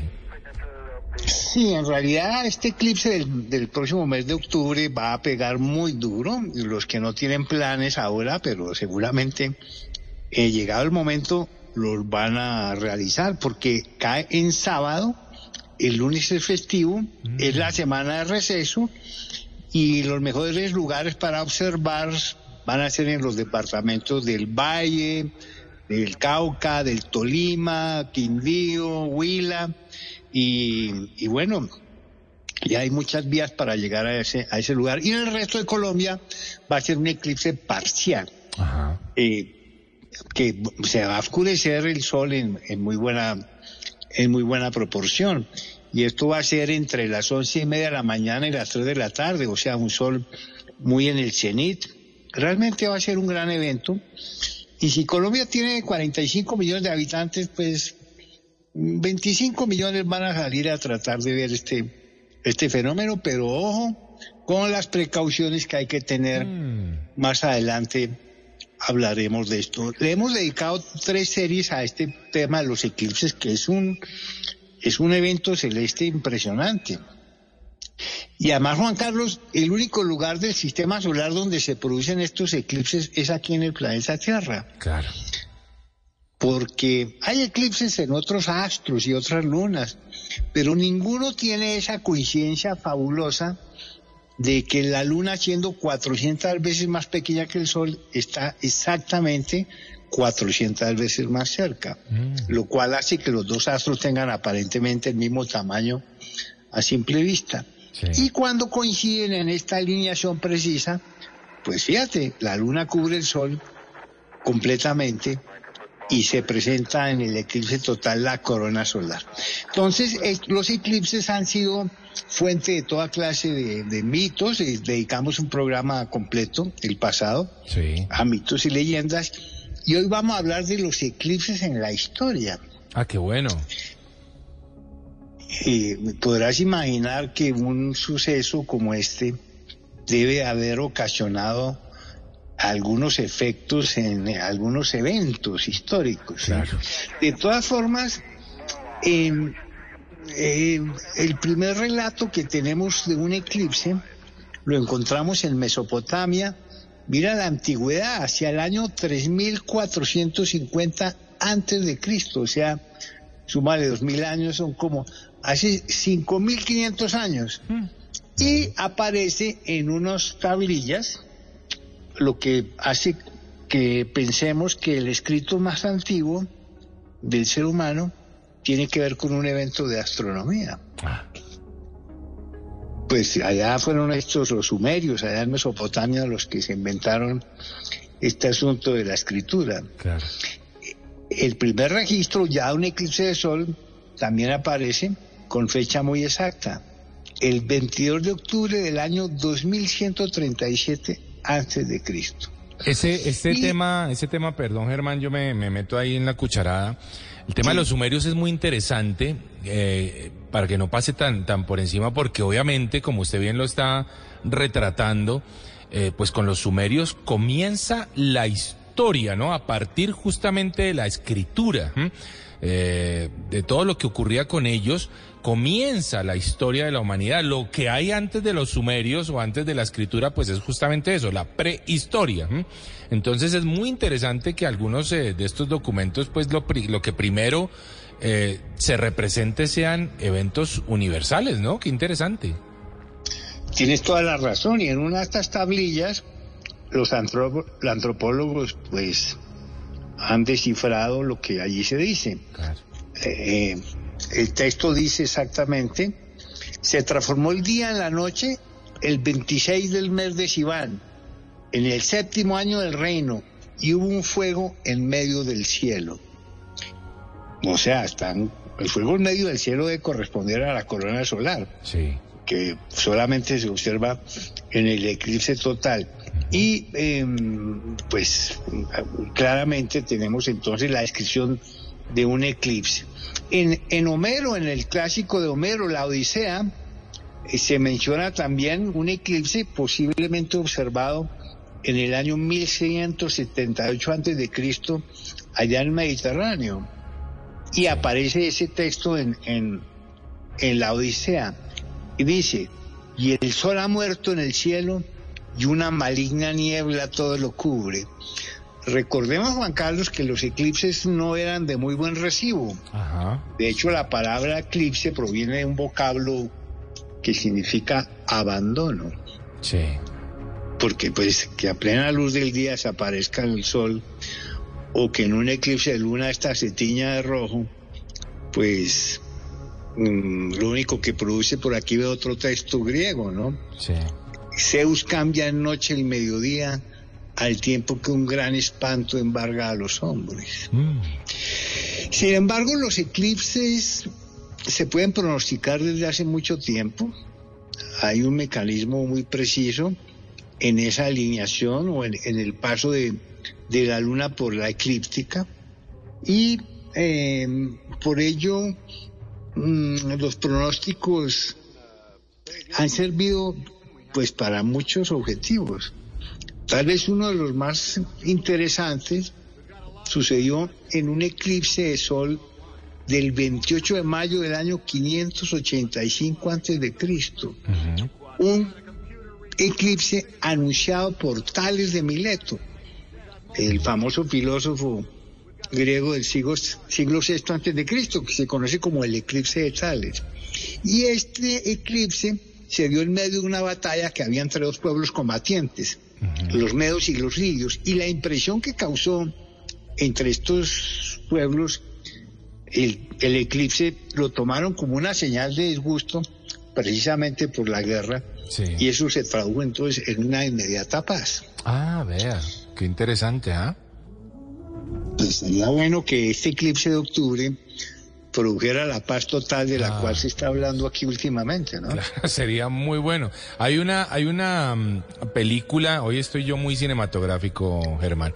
Hay una película que se llama Apocalipto de Mel Gibson que retrata una escena eh, cuando los eh, los eh, mayas estaban en construcción de sus pirámides y de sus templos y sus cosas y van a, a decapitar al protagonista que era un indígena de otra de otra tribu que ellos habían secuestrado y en ese momento de la decapitación ocurre un eclipse. En ese justo momento hay un eclipse y esto lo toman los mayas como una señal de eh, paremos. Aquí hay algo interesante, acá hay un personaje distinto y de- por esa razón se salva también el, el protagonista de la película. Algo parecido a lo que usted nos está contando de haber eh, eh, detenido una guerra, un eclipse solar. Qué bueno que eso sea así, ¿no? Y qué bueno que pudiéramos ver hoy por hoy los humanos hacia el cielo de manera tan respetuosa como lo veían nuestros antepasados, ¿no? Porque lo que ocurría en el cielo realmente antes creo yo lo reflejábamos de una manera distinta. Hoy como que pasa de una manera normal, no pasó nada. Si hay un eclipse no pasa nada. Si hay otra cosa, otro fenómeno, no pasa nada. La gente dejamos de mirar un poquito el universo con ese respeto, ¿no? Con esa, con, con- con todo lo magnífico que tiene. Recordamos, re- recuerda que ya que estás tan cinematográfico, que hay varias películas en donde aparecen eclipses. Pero solo una, y lo mencionamos en el programa pasado, se filmó un eclipse real como parte de la escena, Ah, y fue en Barrabás. ah. La escena del eclipse, de la crucifixión en medio del eclipse, ese eclipse no son efectos especiales, no es el eclipse real, del 15 de febrero del año 1961. Y, y lo, lo ordenó filmar eh, Laurentis con apenas dos días de anticipación. Un- una de las grandes y memorables escenas en la historia del cine. Pero mira, sigamos algo con la historia. El eclipse de luna del 27 de agosto del año 413 antes de Cristo, en medio de la guerra del Peloponeso, en la península allá al sur de Grecia, los atenienses estaban listos a mover todo su ejército sobre Siracusa, cuando súbitamente se observó un eclipse total de luna. Entonces los marinos y soldados se aterraron con el fenómeno, pues que la luna se, se tiñera de rojo, y se negaron a marchar. Entonces su comandante Niceas propuso el movimiento, pospuso pues el movimiento de las tropas durante casi un mes. Y fue el tiempo suficiente para que los espartanos tomaran ventaja y se rearmaran y acabaran totalmente con el ejército y la flota de Atenas. Y el propio general Niceas murió en el combate. Ah, ve. El eclipse de luna, decisivo en una batalla. Claro. Eh, el célebre escritor griego Plutarco, en su diálogo, en un diálogo hace alusión y dice así, un reciente encuentro de la luna con el sol, las estrellas se mostraron en todo el cielo y la temperatura bajó como en el crepúsculo. Entonces fíjate que nos están describiendo fechas exactas de, de- y eventos precisos. Este, por ejemplo, se sabe que fue el 20 de marzo del año 71 después de Cristo a las 11 de la mañana. Eso sí es historia, ¿no? Entonces fíjate que los eclipses, además como podemos recrearlos en los computadores, en el pasado, sabemos exactamente el lugar, el día y la hora en que el eclipse se produjo alrededor del evento histórico. Muy interesante, Germán. Eh, yo quiero eh, saludar aquí a algunos oyentes que nos están hablando. Hola, muy buenas noches. Un saludo a Juan Carlos y al gran Germán Puerta. Felicitaciones por esta serie sobre los eclipses. Me encantan, dice este oyente. Y hay otro oyente que quiere saber, eh, Germán. Él dice, ese oyente dice, yo sí quiero ver el eclipse, pero con Germán. ¿A dónde lo va a ir a ver usted? Nos pregunta este oyente. Bueno, en realidad ya hay un programa diseñado para ver el eclipse en el municipio de Villavieja, cerca del desierto de la Tatacoa. qué buen lugar. Vamos a partir dos días antes o tres días antes, porque si, si, si tratas de llegar en víspera del eclipse, de pronto no llegas por el trancón. Pero vamos a partir días antes y ya les estaré informando. Escríbanme a mis redes, Astropuerta o astropuerta.gmail.com para mantenerlos al tanto. Pero sí, hay un turismo astronómico ya organizado y yo voy a comandar esa, esa observación. Oiga, Germán, yo decía hace un ratito, porque eh, digamos que algunas opiniones de los oyentes es, ay, pero ¿por qué tan temprano están preguntando si, si hay que programarse o no? Estamos en mayo y eso es en octubre.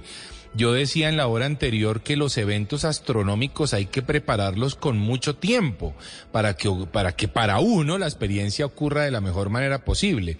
Fíjese usted que nos dijo al inicio cuáles son los lugares ideales para ver este próximo eclipse de octubre, en donde generalmente se destaca el eje cafetero y hay que meter allí al departamento de Huila, que es de hecho un eje cafetero. Así que qué interesante el, tema de, Villavieja, porque realmente es un lugar fascinante y, es un lugar astronómico impresionante para el turismo. Muchas formas de llegar ahí a Villavieja, o varias al menos, un par. Eh, hace mm, un año tuve la oportunidad de hacerlo yo, Germán, en moto, yéndome por los túneles, un poquito largos si se quiere, pero pues eh, muy divertido.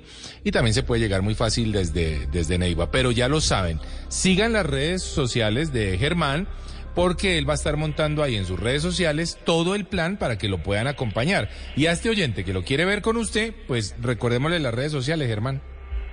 Sí, Astropuerta en Instagram o en Twitter y astropuerta.gmail.com. Fíjate que yo ya tengo planes para ver el eclipse total de sol del 4 de abril del año entrante. Epa, en Estados Unidos. Ahí está. 2024. Ahí está. Eso hay que programarse con anticipación. Bueno, sigamos con la historia. Recordemos que los eclipses mm, a veces pues no son de buen recibo. Inclusive hay un pasaje bíblico, ¿no? En, la, en el Apocalipsis, en el libro de las revelaciones. Tal vez el texto bíblico más complejo que hay. Y dice textualmente, y vi cuando abrió el sexto sello sobrevenir un gran terremoto y el sol se volvió negro como un tejido de crin y la luna toda ella se volvió de sangre. Están claramente hablando de eclipses de sol y de luna y los asocian con terremotos. Ahora, pues nada que verlos, son dos eventos completamente independientes. Pero puede darse la coincidencia, pero tiembla todos los días, ¿no? De que el día del eclipse haya un terremoto. Pero hay un, un eclipse eh, que nos lo, narra el escritor griego Flegón, que dice lo siguiente. En el cuarto año de la Olimpiada hubo un eclipse de sol tan grande como nunca antes visto. Y en la sexta hora del día se hizo de noche. Las estrellas aparecieron en el cielo y un gran terremoto destruyó la mayor parte de Nicaea. Pues fue una coincidencia, ¿no? Claro, claro. Pero veremos, vas a ver, Juan Carlos, la cantidad de cuentos, historias, leyendas y pseudociencia que se nos va a aparecer en vísperas del eclipse. Eso es típico en estos fenómenos. Eh, bueno, hay muchísimas referencias. ahora, también hay diversas eclipses pues que fueron de provecho para individuos que tenían conocimiento preciso. Y tal vez el, en la historia uno de los casos más famosos fue el de, el de Cristóbal Colón. En el año 1504, en su cuarto viaje, que fue el viaje más, más eh, sufrido que tuvo nuestro glorioso almirante, Él estaba, había sufrido varios meses de abandono por parte de su tripulación en las costas de Jamaica. Sí. Estaba, mejor dicho, mal. Y los nativos rechazaban suministrarle provisiones que le eran indispensables para poder volverse a, a hacerse a la mar. Sí. Ahora, la historia dice que Colón arregló un encuentro con los indígenas en una noche precisa, el 29 de febrero, parece que era bisiesto, cuando él sabía que habría un eclipse total de luna. Colón obviamente se había lanzado al océano muy bien armado de información astronómica, e incluyendo las tablas de navegación de un astrónomo muy conocido de la época, se llamaba Regiomontanus, en donde en sus tablas aparecían los eclipses. Entonces sabía que iba a suceder el eclipse de luna y Colón amenazó a los indígenas y a la tripulación con hacer desaparecer la luna si no le ayudaban. Como el eclipse ocurrió en el tiempo justo y previsto, la impresión que causó ayudó a la supervivencia de pues, este temerario navegante. Entonces, mira que tenemos un caso de un eclipse que salvó a nuestro amigo Cristóbal Colón. Oiga, qué interesante historia, ¿no?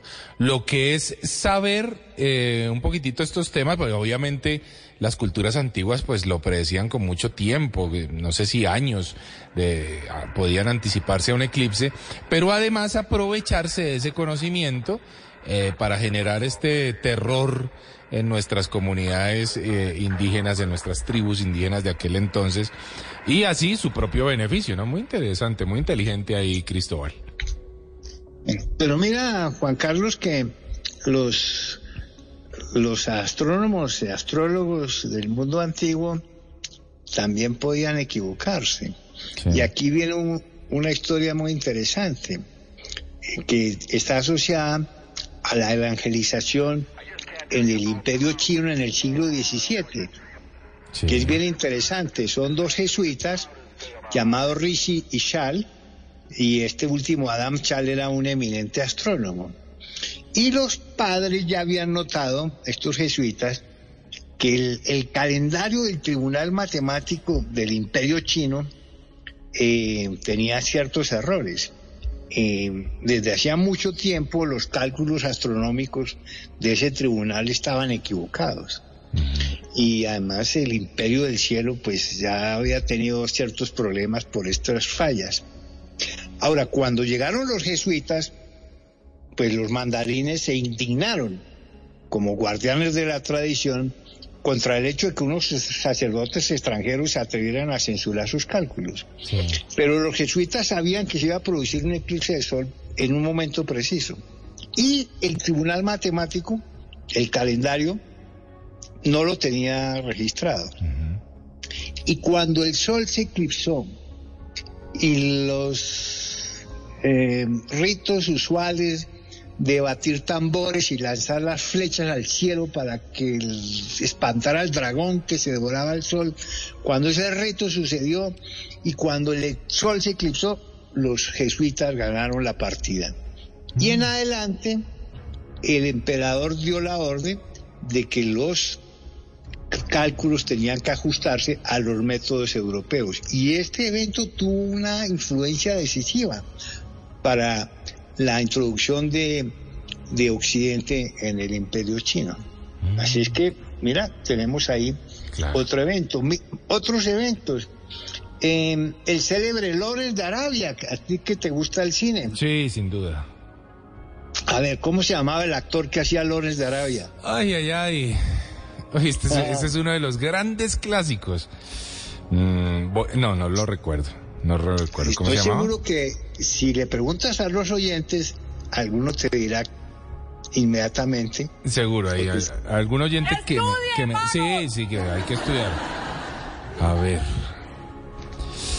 Mm. Déjeme recordar el nombre. Antes que lo Estoy, estoy googlees, se lo intent- voy a decir. estoy intentando no googlearlo para ver si me, si me doy la pela de acordarme, pero bueno, creo que no voy a lograrlo.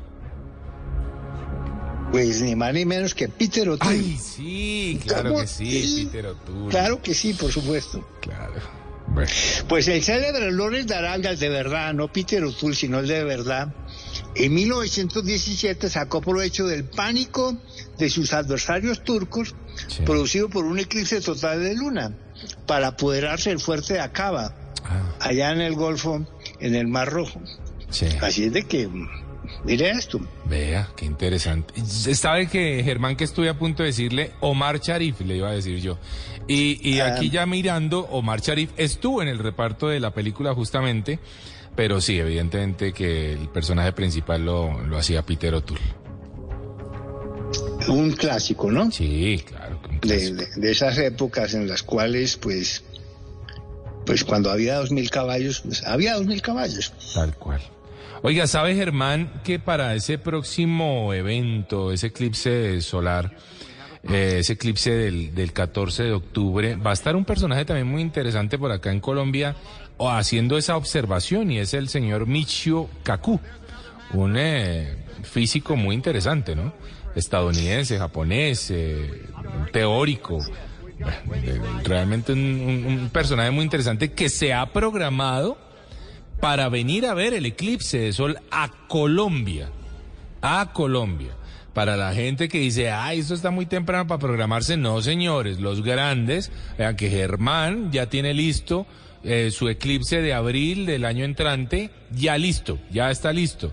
Y este señor, este teórico, uno de los teóricos más importantes seguro de los últimos eh, años, Michio Kaku, también ya está listo para venir a Colombia a ver el, eh, el eclipse de sol. Así que los eventos astronómicos, los eventos del universo se programan con antelación. Eso es muy importante, Germán. Entonces, mira, conozco algo de la agenda que va a tener Micho Caco. Sí. Eh, Lo trae el Instituto Colombiano de Astrobiología. Eh, él va a dar un, una- un par de conferencias aquí en Bogotá, pero la conferencia central la va a dar el viernes 13 de octubre, o sea, el día antes del eclipse, Sí. en el auditorio, creo que es el, no recuerdo el nombre, Plaza así, el teatro principal de Neiva Sí. que tiene un aforo de 700 personas. Ahí él va a dar la conferencia central. Eh, y al otro día él va a estar observando el eclipse en el Observatorio Monte Victoria. de mi amigo Guillermo García, que a lo mejor me debe estar oyendo por allí, En el, ¿Eso es en el desierto de la Tatacoa o no? en el desierto de Tatacoa. Y vienen, vienen de, del exterior cazadores de eclipses, cazadores así, gente que viaja de eclipse en eclipse. Hay un grupo importante que viene de Argentina y otro de Chile. Sí. Sí. Ah, aprovecho para darle un saludo a mi amigo chileno y famoso especialista en temas del, del Extremo Oriente, Rainer María Hauser. Un saludo a Rainer. Eh, o sea que, es más, yo diría que vayan buscando hotel en Villavieja o en. Neiva prontito, prontito. Por eso le- mi pregunta de nuevo. ¿Ya tiene usted planes para observar el eclipse del 14 de octubre? Déjeme decirle, Germán, que el 82% eh, de nuestros oyentes dice no, todavía no tengo planes. Y si quieren seguir opinando ahí en nuestra cuenta de Twitter, arroba Blue Radio Co, eh, con el numeral puerta al universo bla bla blue, pueden responder si tienen planes o si todavía no los tienen. Por ahora es el 82%. Y también nos pueden escribir a nuestra cuenta de WhatsApp y ahí hacer todas y dejar todas sus opiniones al 316-692-5274. Nos están saludando aquí desde Bucaramanga, la familia Duno León Bucaramanga. ¿No será entonces un buen lugar para ver el eclipse, Germán? En Bucaramanga se va a oscurecer casi al 90% el sol. Bueno. En Bogotá al 94%. Sí. En Ibagué al 99%, al 98%. Y el anillo, el eclipse anular, en esa franja que he mencionado del Valle del Cauca, Quindío, Tolima, Huila, etcétera. Bueno, eh, en todo caso, en los eclipses de la historia pues han tenido mucho protagonismo. Veamos un par de casos en la literatura. Ah, qué bueno. En, en, Mar- en, en un hombre, un yankee de Connecticut en la corte del rey Arturo, de Mark Twain. El ingenioso Han Morgan, que es el protagonista de la historia, escapa a la hoguera en el último instante, como tu amigo de Apocalipto, Sí. sorprendiendo al mago Merlín y a la corte de Camelot con una amenaza de apagar al sol para siempre, pues tenía sí, su, su información privilegiada. Claro. Y en la literatura, porque esto también es literatura, eh, no sé si tú, Juan Carlos, eres eh, fanático o te gustan los, los cómics. Eh, algo, no, no un gran fanático, pero digamos que no estoy tan ajeno. Mm. Pero te gusta, por ejemplo, Asterix Y lo reconozco, sí lo reconozco. y Tintín. También, por supuesto. Bueno, pues hay un episodio en Tintín Sí. que llama Tintín en el Templo del Sol, en el que Tintín y su perro Milú y, y, y su amigo Haddock y el profesor Tornasol escapan de la muerte porque eh, pues le amenazan a los indígenas de este altiplano peruano Sí. eh, con apagar el sol, ¿no? Definitivamente tener una un conocimiento privilegiado sobre este tema de los eclipses pues, es una gran ventaja para el que tiene ese, Pero ese yo- detalle. Mira, por ejemplo, ahora cualquiera con nuestro software de astronomía Sí. puedo afirmarte lo siguiente, que podemos pronosticar eclipses de sol y de luna al detalle con el minuto y el segundo Sí. y el lugar preciso. En los últimos 3.000 años, sabemos, se han producido alrededor de 5.000 eclipses de sol y 8.000 eclipses de luna de todo tipo. Y también podemos pronosticar entonces esos eclipses en los próximos mil años. Y siempre, cuando haya un eclipse, muchas supersticiones y muchas mentes religiosas recordando que para cristianos y musulmanes un eclipse total de sol está profetizado como el comienzo del fin de los tiempos, Claro. como lo vimos en el texto del Apocalipsis. Así de que muchos eclipses por venir y muchos temas interesantes alrededor del, asunto de los eclipses de sol y de luna. ¿Qué otras preguntas tenemos por allí o comentarios? Nos están escribiendo que qué maravilla en este programa aprendemos absolutamente de todo y nos escribe un oyente una pregunta interesante, Germán. Nos dice a propósito de los em, de los eventos en donde la gente dice si me matan les les apago el sol, si me si no sé qué, si no me ayudan les apago la bueno, ese tipo de cosas. Bueno, ¿cuánto tiempo tienen ellos para no em- para no embarrarla? Porque un eclipse no es eterno. Un eclipse dura apenas, no sé, corríjame usted, Germán, unos minutos, unos segundos, acaso una hora. E- Ese es el tiempo en el que se la juegan o se la han jugado eh, pues muchas personas que le han apostado a un eclipse para salvar su vida o para resguardar un tesoro o para tener ayuda. ¿Cuánto tiempo en promedio, nos pregunta un oyente, puede durar un eclipse?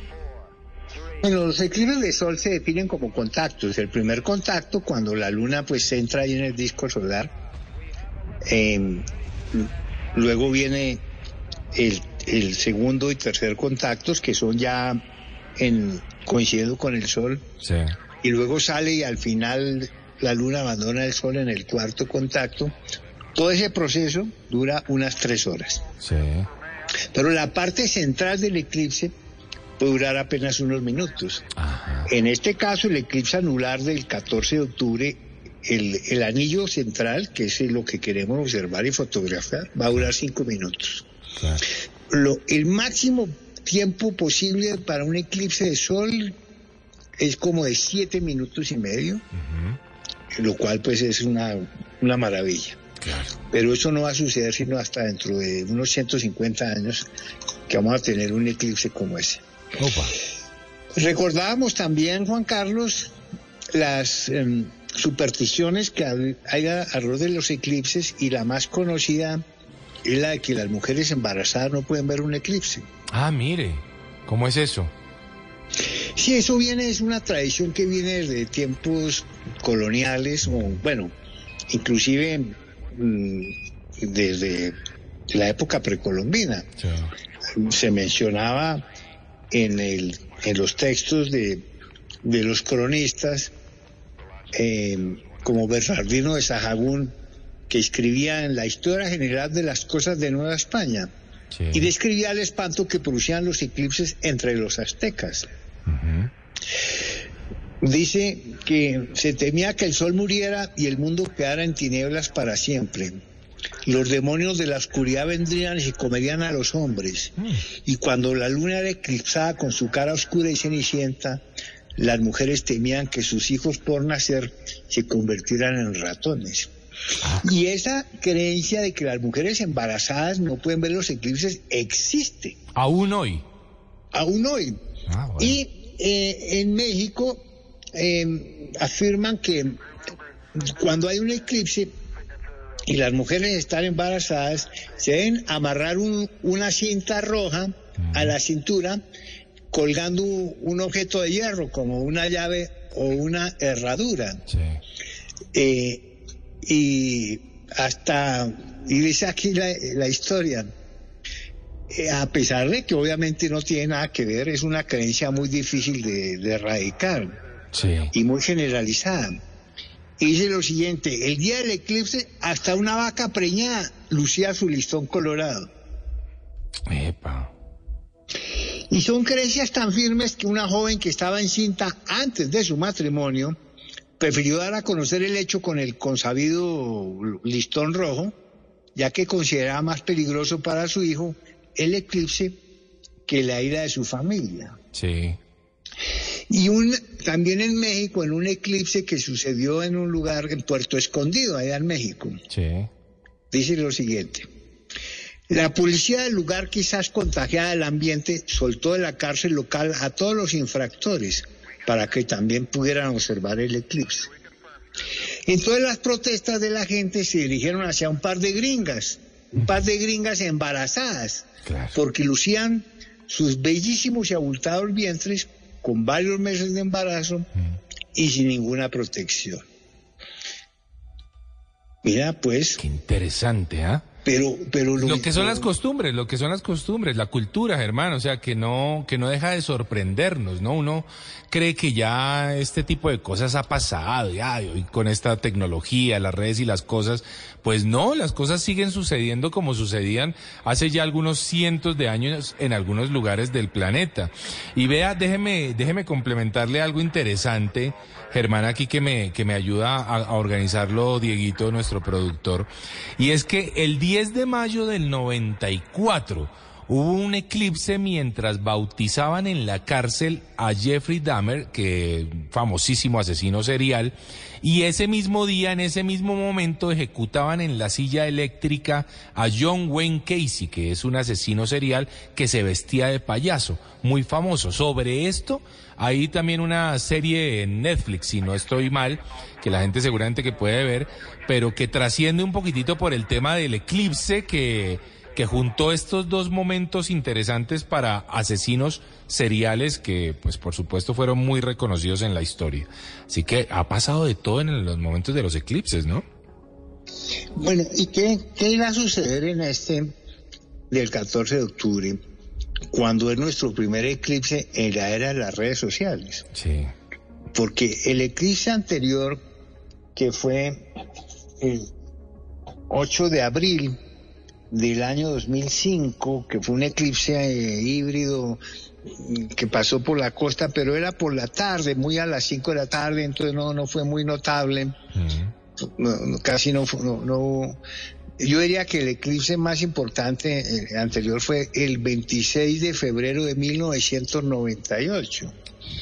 Que tú lo recuerdas porque saliste a verlo con las gafitas y Ah, filtros sí. especiales. Claro, sí, señor. Sí, señor. Exacto. Entonces, eso, eso fue hace 25 años. Claro. Eso quiere decir que hay toda una generación que no ha visto un eclipse de sol. Claro. Eh, esta generación, como llaman? Los centennials, los millennials. Millennial, sí, señor.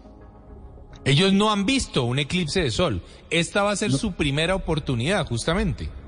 Su primera oportunidad y además en la era de las redes sociales y ahora la inteligencia artificial.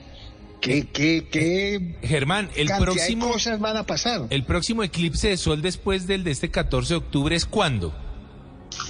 El, el 8 de febrero para Colombia, Sí, sí, el para 8 de febrero del año 2029. Ah, bueno, entonces esta No, generación va a poder ver 2028. va a poder ver dos, al menos esos dos, pues. Enero, enero del 2028 y la zona central del eclipse, por- pues pasa por Colombia, porque eso es Colombia, va a ser en Leticia. Ah, mire, qué bueno, qué buen lugar, qué buen lugar para programarse. Sí, imagínate, un millón de personas tratando de llegar a Leticia, eso sí, lo veo como, Sí, un poco como complicado. complicado, ¿no? Oiga, Germán, le hacen una pregunta por acá a un oyente. Eh, señor Germán Puerta, una pregunta. Un eclipse en los animales, ¿qué daño causan si es, qué daño puede causarle a los animales si están aislados en cautiverio? ¿Acaso les puede provocar algún daño a los animales un eclipse? ¿Se sabe de algo al respecto, Germán? Bueno, en un eclipse total, pues, los, pues sale, se hace de noche. Claro. De hecho, se ven los planetas y las estrellas a pleno mediodía. Y es conocido que los animales toman eso como una noche real. De hecho, las gallinas se suben al gallinero y las aves se van a sus árboles y, y los animales se mueven. No sé, me pareciera que para animales en cautiverio, de hecho, animales en cautiverio, pues grave, ¿no? Sí, claro. Claro, no tienen Vaya. mucha opción de, de absolutamente nada. Y por acá Sí. otro oyente eh, nos saluda desde College Station, Texas. César García, eh, que le ayuda un poquitito para, para complementar lo que hablábamos del astrofísico que va a estar por acá para el mes de octubre. Y sí, evidentemente va a ser en el, la charla va a ser en el Centro de Convenciones José Eustacio Rivera en Neiva. Nos complementa este oyente a propósito de la información que dábamos hace unos minutos. Mira qué interesante. eh, pues ya, ya compré un libro de Micho Caco ahora en la Feria del Libro en Bogotá. Porque yo sí voy a sacarle la firma al personaje. Claro. De hecho, voy a estar allí, por allí también en esa conferencia, eh, muy vinculado al tema.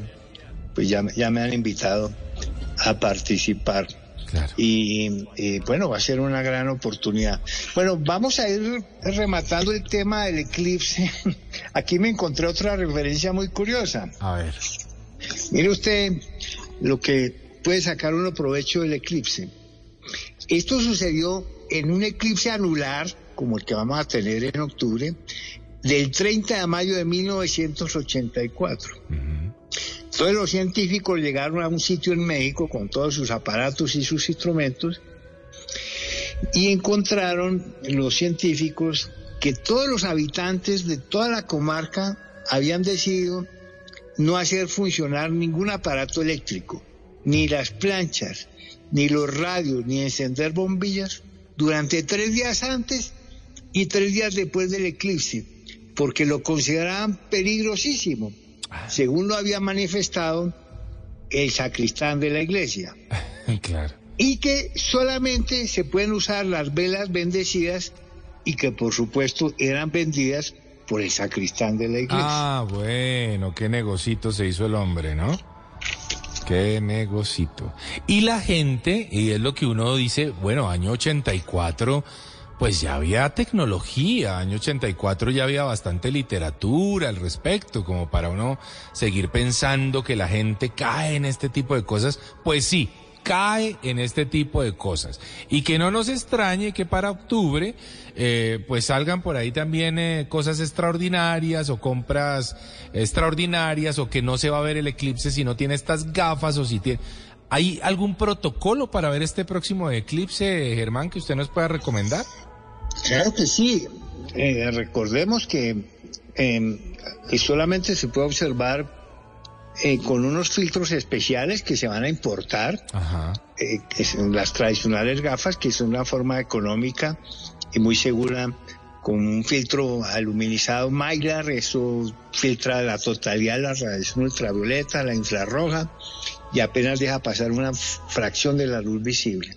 También se puede observar con el vidrio soldadura, el número 14, y usar unas técnicas indirectas proyectándolo con un espejo hacia una zona oscura. Eh, hay un sistema con una cajita de cartón que uno hace una cámara oscura ahí dentro de la cajita. Todo eso lo vamos a desarrollar más adelante en compañía de la Red de Astronomía de Colombia, de la RAC, Ah, qué bueno. que es esa red nacional que cubre eh, todo el país con observatorios planetarios, parques científicos, grupos de afinidad, clubes de astronomía, todos afiliados a la red de la RAC, y esto va a tener una gran campaña. Y ojo a lo que no se puede hacer. Eso. A ver. No se puede observar el eclipse de, de sol ni el sol con eh, la radiografía. Ah, qué bueno. Y la radiografía de la abuelita ahí, que con el brazo ahí, no, no, nada. No se puede hacer con el vidrio ahumado. Exacto. Aquí Ni también me dice, me dice un oyente, ¿se puede con gafas 3D de esas de cine? No, no, no. Ah, bueno. Peor. Ni con la gafa oscura, así sea la Ray-Ban. No se puede con la gafa oscura, ni con el CD, ni con eh, el rollo de fotografía. Bueno, ya no hay rollos de fotografía. Nada de eso. ¿Qué pasa con esos sistemas? Que aparentemente te disminuyen el brillo, tú te sientes seguro. No es así. No estás filtrando la radiación ultravioleta y la infrarroja, están arriesgando la visión, la vista. De ahí la importancia en la que nos vamos, de, de la campaña en la que nos vamos a embarcar, eh, pues todas las redes, en la prevención y la observación del eclipse, pero me preocupa mucho que la, de nuevo, la ignorancia y la, la falta de cultura científica de la población y de la gente puede llevar a cometer errores y hay que tener extremo cuidado con los niños. Claro. Yo no creo que a, a los niños haya que encerrarlos para que no vean el eclipse. No, yo creo que sí hay sistemas y hay que tener un, un control y una supervisión para los con- con lo- de adultos a los niños. Pero todo eso lo estaremos hablando más adelante Sí. para que nos preparemos. No, con y, el te- y al contrario, Germán, lo que hay que hacer es justamente sembrar en los niños la curiosidad de las cosas del universo, porque pues ellos son los próximos exploradores de todo lo que va a ocurrir en el universo y cuánto nos puede afectar eso a nosotros. Vea que, por ejemplo, acá hay una pregunta interesante, yo creo que alcanzamos a, a desarrollarla en estos cuatro minutitos. Nos pregunta un oyente que la hija de él eh, le dan muchos dolores de cabeza cuando hay eclipses de luna, que inclusive tiene que llevarla al hospital. ¿Podría haber alguna relación entre el eclipse y alguna enfermedad, acaso, Germán? Caramba, realmente ahí sí estoy sorprendido. Sí. Pues un eclipse eh, de luna, pues es, es una luna llena. Sí. Solo que entra en las sombras terrestres, pero es una luna llena, una fase de luna llena, no tiene por qué No debería, suceder. ¿no? Es extraño, ¿no? Sí, es extraño. Sí. Bueno, hay, hay que investigarlo un poco más, seguro. Y alguien más nos, de- nos preguntaba si ha habido un eclipse ligado a algún desastre natural, como un tsunami, un terremoto. Bueno, lo estuvimos hablando hace, hace, un, eh, hace unos minutos, que seguramente sí ha podido eh, ocurrir, pero ha sido casualidad. No, no se puede ligar como un evento ligado a otro de desastre natural, ¿no? Pues mira, el eclipse de sol se produce en la fase de luna nueva y el eclipse de luna en la fase de luna llena. Y esas fases de luna nueva y luna llena son alineaciones de los tres astros, sol, tierra, luna, que producen las mareas mayores. Sí. De, de hecho, a veces la luna está en perigeo, más cerca de la Tierra, y puede producirse una marea mayor, pero pues, yo creo que el efecto de marea pues es, es bastante conocido. Claro que sí. Mira, eh, Juan Carlos, el próximo martes, pues vamos a, a empezar a hablar de un de una celebración que se da este año 2023. Sí. Y es que en el año 1923, en el siglo pasado, se creó el primer planetario en Alemania. Es el centenario del planetario. De ese extraordinario teatro de las estrellas que se inventó allá para que la gente pudiera observar el cielo que la creciente contaminación lumínica le borraba de su visión. Y, y vamos a empezar a hablar de la de este maravilloso eh, de esta maravillosa herramienta que es el planetario, haciendo especial referencia a nuestro maravilloso planetario Bogotá. Y voy a contar la historia del planetario. Pues de es- cómo es posible que un país que no tiene una política decidida de centros de ciencia y de planetarios y, y- y de divulgación científica, porque no existe todavía, ¿cómo es posible que Bogotá tenga el planetario más grande de América Latina? Una historia sorprendente de no te lo puedo creer y se las voy a contar dentro de ocho días. Eso va a estar buenísimo, Germán. Va a estar buenísimo de no perderse todos los oyentes lo que viene con la historia de ese primer planetario hace 100 años y lo que ocurrió, que seguramente va a ser una historia muy divertida entre muchas cosas, pero algo que debemos conocer los colombianos con nuestro planetario de Bogotá. Lo vamos a escuchar eh, en la voz del más, de Germán Puerta, el excomunicador y divulgador científico. Germán, muchas gracias por haber estado esta noche de martes en. Las redes sociales de nuevo, Por escríbanme, yo les mando información del eclipse, todo lo que necesiten saber, mapa, lugar de observación, tiempos en cada ciudad, astropuerta arroba gmail.com y arroba astropuerta en Instagram y en Twitter. Y bueno, y les dejo una canción de un grupo que se llama Eclipse. Ah, qué bueno. eh, Ahí está la canción que nos deja Germán Puerta, ya saben. Arroba Astropuerta. Si quieren eh, seguir al más del más del más en divulgación científica en Colombia, pues es Germán Puerta, con quien nos encontraremos el próximo martes. Nosotros ya regresamos. Estamos en Bla Bla Blue.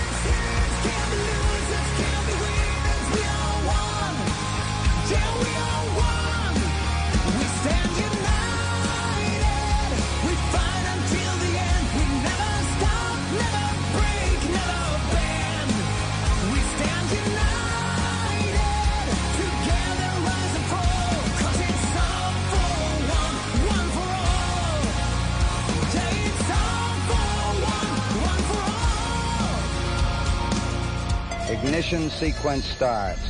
Liftoff. We have a liftoff. 32 minutes past the hour. Cada martes los navegantes de Bla Bla Blue estarán invitados a un viaje hacia las maravillas del universo. Tranquility Base here. The Eagle has landed. Bla Bla Blue Bla Blue. Conversaciones para gente despierta.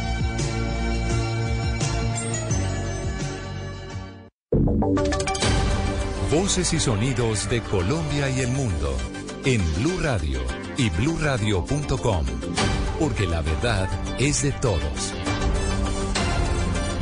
Ya son las 12 de la noche en punto y esta es una actualización de las noticias más importantes de Colombia y el mundo en Blue Radio. Empezamos hablando sobre eh, las autoridades que están buscando a un hombre que ocasionó un incendio forestal en el Cerro de la Bandera, esto en la ciudad de Cali.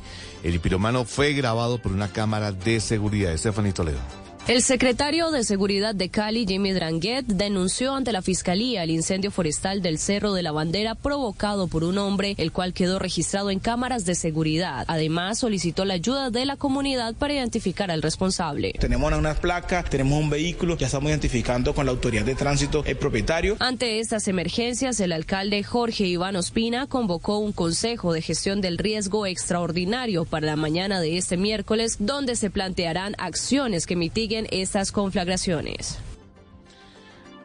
El Gaula Élite Militar se tomó el área metropolitana de Barranquilla y está llegando puerta a puerta para recibir eh, denuncias y hacer una campaña contra la extorsión. Ingel de la Rosa. Barrio a barrio continúan los operativos del Gaula para llegar a cada casa y establecimiento comercial de municipios como Malambo Atlántico, donde buscan incentivar la denuncia contra los extorsionistas y devolverle la tranquilidad a la ciudadanía. Al respecto, el coronel Jorge Eliezer Contreras, comandante del Gaula Élite Militar, conjunto número 2. Continuamos realizando entrega de volantes puerta a puerta, asesorías con el fin de prevenir que sigan siendo víctimas de este fenómeno de la extorsión. Además de hacer presencia en diferentes puntos estratégicos, el Gaula Élite Militar también está desplegando labores de inteligencia a partir de las denuncias que recibe de los amenazados.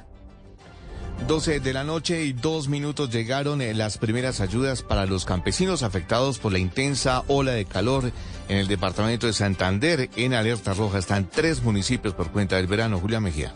La gobernación de Santander entregará insumos agrícolas para ayudar a los campesinos de tres municipios de Santander quienes resultaron afectados en sus cultivos por incendios causados tras las altas temperaturas de las últimas semanas. El director de gestión de riesgo en este departamento, Fabián Vargas, confirmó cuáles son las localidades afectadas y también que están en alerta máxima. Tenemos tres municipios en alerta roja por incendio forestal, Río Negro, Playón y Suratán. La gobernación de Santander pidió a los alcaldes de estos municipios afectados para que hagan un censo de los productores de los campesinos afectados para entregar más ayudas. El Consejo de Estado confirmó la pérdida de investidura de la concejal de Medellín, Aura Marleni Arcila, del Partido Liberal por violar la ley de inhabilidades. Héctor David Santamaría. La decisión de pérdida de investidura la tomó la sección primera del Consejo de Estado contra Aura Marleni Arcila por una supuesta inhabilidad al momento de ser elegida en el año 2019, donde se pudo establecer que la concejal es hermana del Quindario Arcila Giraldo, quien entre enero 2016 y enero 2021 estuvo laborando como subgerente comercial de fomento y desarrollo del Instituto para el Desarrollo de Antioquia Idea, un ente de orden departamental. El abogado liberal Carlos Mario el Flaco Mejía es quien sigue en la lista y espera que se notifique al Consejo de Medellín. Noticias contra reloj en Blue Radio. Y cuando ya son las 12 de la noche y tres minutos, la noticia en el desarrollo del presidente de Estados Unidos, Donald Trump, fue declarado responsable de la agresión sexual por un jurado federal de Manhattan contra la columnista Jean Carroll en un eh, vestidor de una tienda de lujo en la ciudad de Nueva York en hechos ocurridos en el año 1996. La cifra que es noticia, el gobierno nacional inyectará cerca de 20 millones de dólares anuales a la aerolínea Satena y espera que esta aerolínea, que es estatal, empiece a tener vuelos internacionales con destino a Perú y Ecuador. Quedamos atentos porque el nuevo director de la Policía Nacional, el general William Salamanca, anunció el reentrenamiento a los policías en derechos humanos y manejos de la protesta social con apoyo del Ministerio de Educación. Y una noticia de última hora que llega desde la Fiscalía General de la Nación. Esta noche fue enviado a la cárcel Álvaro Steven eh, Rojas, señalado de haber asesinado a un conductor del SITP y haber intentado ocultar su cuerpo en una casa de la localidad de Ciudad Bolívar. El desarrollo de estas otras noticias en blurradio.com. El ciclismo me emociona. Me encanta ver la entrega de los corredores, la fuerza del pedaleo y la exigencia de la máquina. Las ruedas devorando kilómetros de carretera y los majestuosos paisajes de llanos y montañas. Es un privilegio poder compartir esa emoción narrando con el corazón una de las carreras más importantes del mundo. Acompáñenme a recorrer cada etapa y vivir juntos la emoción que produce el ciclismo. Está metiendo la rueda delantera. Del 6 al 28 de mayo, Giro de Italia, por Blue Radio y bluradio.com. La alternativa. Si es humor, Oye, ¿por qué las viejitas cuando van a ver la misa por televisión se arreglan como si fueran a salir de la casa? si es opinión, Oiga, don Alvarito, su persona, eh, ¿cuáles son los retos del general retirado William Salamanca como nuevo director de la policía, su merced? Conseguir la confianza de los ciudadanos, eh, que sin eso la policía no puede actuar. Y efectividad, pues ahí los retos son enormes. Y, y no es cierto que sea solamente un problema de policía, porque si se captura y se suelta el delincuente, pues ¿para qué sirvió la policía? si es humor, Las poesías animadas de ayer y Roy. Después de estar tanto tiempo asistiendo al Capitolio, quiero decirles que a mí este fallo no me dolió. Uy, celebrarán Polo Polo, Paloma, Cabal y Name. Cuando en mi curul no vean en la tablita mi Name. Ah. Populi, de lunes a viernes desde las 4 de la tarde. Si es opinión y humor, está en Blue Radio, la alternativa. En Colombia despertamos muy temprano. Antes del amanecer comienza el día. Te preparas para salir a trabajar, al colegio, a la universidad, tal vez un poco de ejercicio o cocinar lo del día. Y mientras tanto, es momento de saber lo que ha sucedido. Bienvenidos, 4 en punto de la mañana. Colombia, buenos días. Despierta informado de lunes a viernes con Mañanas Blue 4 AM con Camila Carvajal. Te acompañamos en cada momento del día, en todas partes. App móvil, streaming, redes sociales, bluradio.com y todas nuestras frecuencias en el país. Blue, más que radio, la alternativa. En las noches, la única que no se cansa es la lengua. Por eso, de lunes a jueves a las 10 de la noche empieza Bla Bla Blue con invitados de lujo. Amigos, les habla Primo Rojas. Hola, los saluda Alejandra Borrero. ¿Qué tal amigos de Blue Radio? Les saluda Rafael Santos Díaz. Les saluda la gorda Fabiola, Fabiola Posada. Los saluda Magic One, baby, el negrito del swing, el duro. Los saluda Marcela Mara, actriz y productora. Oiga, mire, vea, que los saluda Nino Caicedo y su orquesta Guayacán. Con buena música, con historias que merecen ser contadas, con expertos en esos temas que desde nuestra casa tanto nos inquietan y con las llamadas de los oyentes que quieran hacer parte de este espacio de conversaciones para gente despierta. Bla bla blue, de 10 de la noche a 1 de la mañana. Bla bla blue, porque ahora te escuchamos en la radio.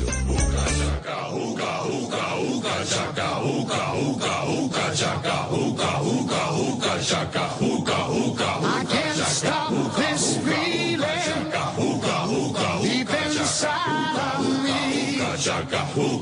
Girl, you just don't realize what you do to me. When you hold me in your arms so tight, you let me know everything's alright.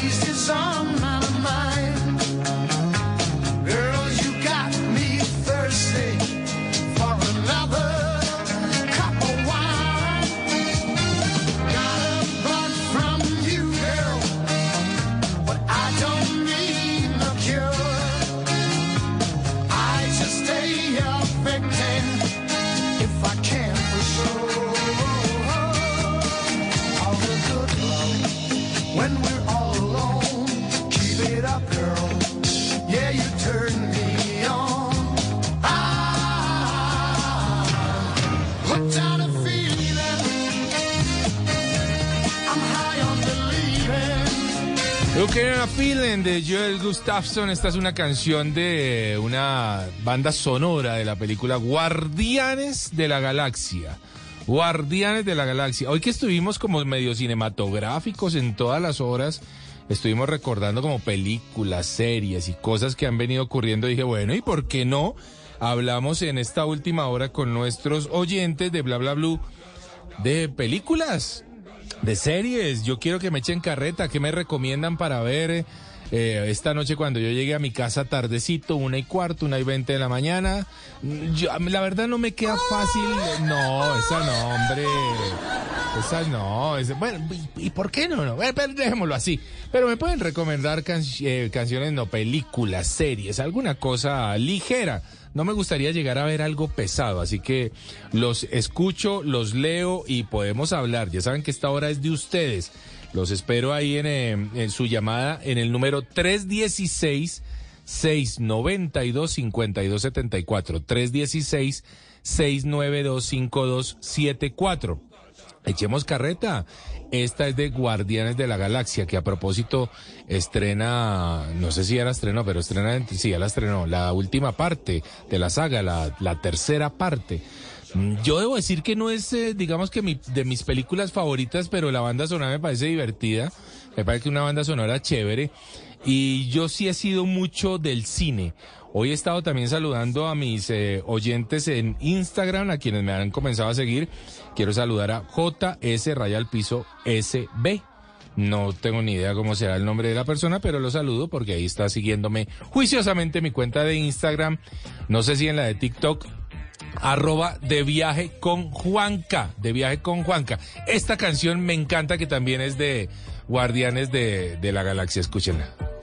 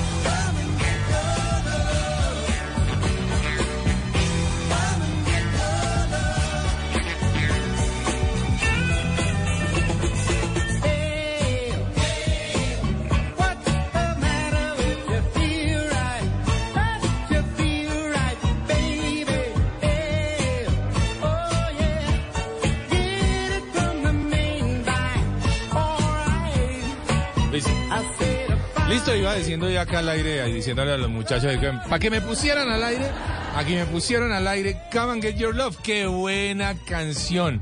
Esta canción me encanta. Eh, esto es de Red Bull, a propósito de Guardianes de la Galaxia. Quiero saludar también a Mario Palomino 03, que comenzó muy juicioso allí a seguirme, y a Quindiano 7, Quindiano 7, seguramente tiene mucho que ver con, con el departamento maravilloso que me encanta. El Quindío es un departamento que me gusta mucho, que me parece a propósito muy cinematográfico si se quiere. Yo creo que grabar allí debe ser una de las cosas maravillosas porque tiene todo tipo de escenarios.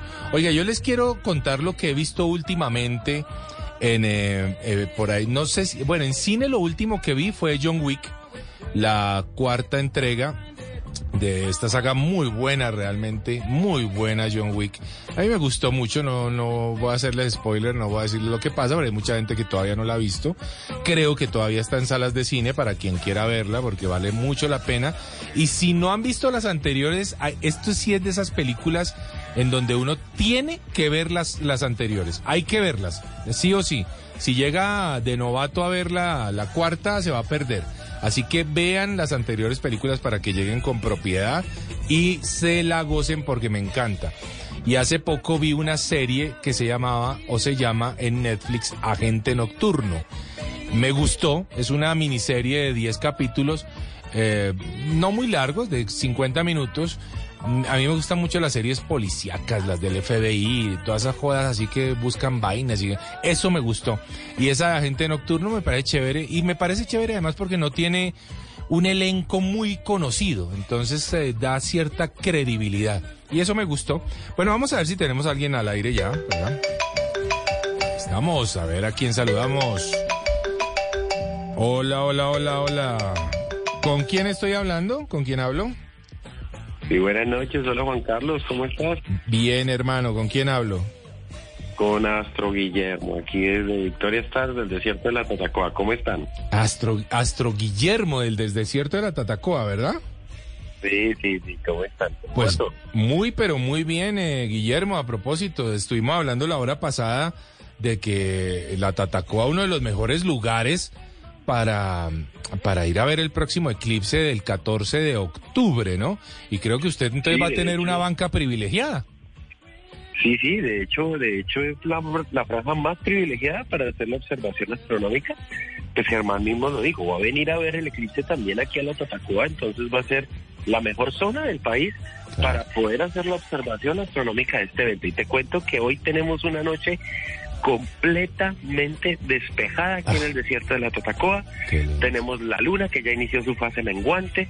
Y bueno, ya tenemos tenemos ahí les cuento, a ver les cuento, tenemos las eh, constelaciones de Leo, constelación de Virgo, eh, tenemos ahí a Libra, bueno, Escorpión un poquitico que se alcanza a ver por la luna. Y bueno, lastimosamente no podemos ver el centro galáctico porque tenemos el brillo de la luna. A propósito de esta canción de Guardianes de la Galaxia, usted tiene allá toda la galaxia.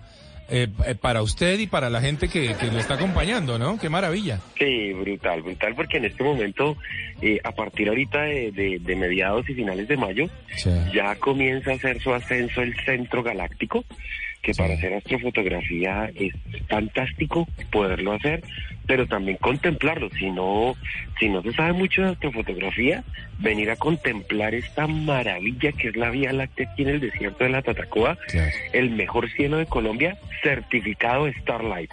O sea, somos el segundo destino en Sudamérica certificado Starlight. El eh, primero, pues ya sabemos que es Atacama, Chile, ¿no? Sí, correcto. Hablemos de ese, de eso, de, ese certificado de, de, de, Starlight. ¿Cómo es? ¿De qué se trata? Bueno, tuve la fortuna de ser gran parte del grupo de científicos que logramos la certificación para Colombia del desierto de la Tatacoa. Sí. Cuando me desempeñé como director del Observatorio Astronómico de la Tatacoa. Eh, es una certificación que es sobre cielos oscuros y eh, destinos para astroturismo. Sí, esto es viene de, Islas Canarias, de la Fundación Starlight, dirigido por la doctora Antonia Varela, claro. Eh, eh, astrónoma y astrofísica también. Y bueno, eh, se hizo esta certificación por medio de el Ministerio de Comercio, Industria y Turismo y se, se logró esta certificación en el año eh, 2019. Fueron casi 12 meses, 13 meses de observaciones y mediciones continuas, en la cual pues se midieron brillantez eh, de cielo, magnitud límite, que es, que es sencillamente cuántas estrellitas puedes ver con tus propios ojos. Eh, bueno, muchas mediciones muy técnicas, pero finalmente se logró que el desierto de la Tatacoa fuera el segundo destino en Sudamérica y en América Latina como eh, destino Starlight. También, pues eh, y, lo logramos, lo logramos. Y bueno, ya cuando terminé mis, mis funciones como como, como director del Observatorio Astronómico de la Tatacoa, Sí. pues comencé con mi emprendimiento que es Victoria Stars, que en este momento, pues hombre, aquí estamos y tenemos esta gran noticia para toda Colombia, que es el físico teórico, futurólogo, ¿ok? Y, y, y una de las mentes más brillantes, quizás, después de Albert Einstein, de Stephen Hawking, de Carl Sagan, que, que, que, bueno, iba a estar aquí. O sea, miren que lo importante de esto, Juan Carlos, es que en los años 50 fue invitado el doctor Albert Einstein a la fundación de la Universidad de los Andes. Y, pero no hizo observación en campo. En los años 90, eh, algo muy, muy, muy interesante que la Universidad de los Andes iba a traer al doctor Carl Sagan. Sí. Sí, el doctor Carl Sagan, mi hermano, recuerdo tanto, mis, mis hermanos son uniandinos, y ellos son egresados de los Andes y me consiguieron el tiquete para ir a ver al doctor Carl Sagan Sí. cuando estaba en todo el furor cosmos, ¿no? Claro, claro, Pero por pues sabemos que sabemos que el, el, el tema de, del orden público en Colombia dañó la visita del doctor Sagan. Pocos años después falleció y el doctor Michio Kaku va a estar aquí. Y lo más impresionante, como bien lo decía Germán, va a ser una conferencia magistral en el José Eustacio Rivera, en el, en el salón de la llamado Tierra de Promisión del José Eustacio Rivera.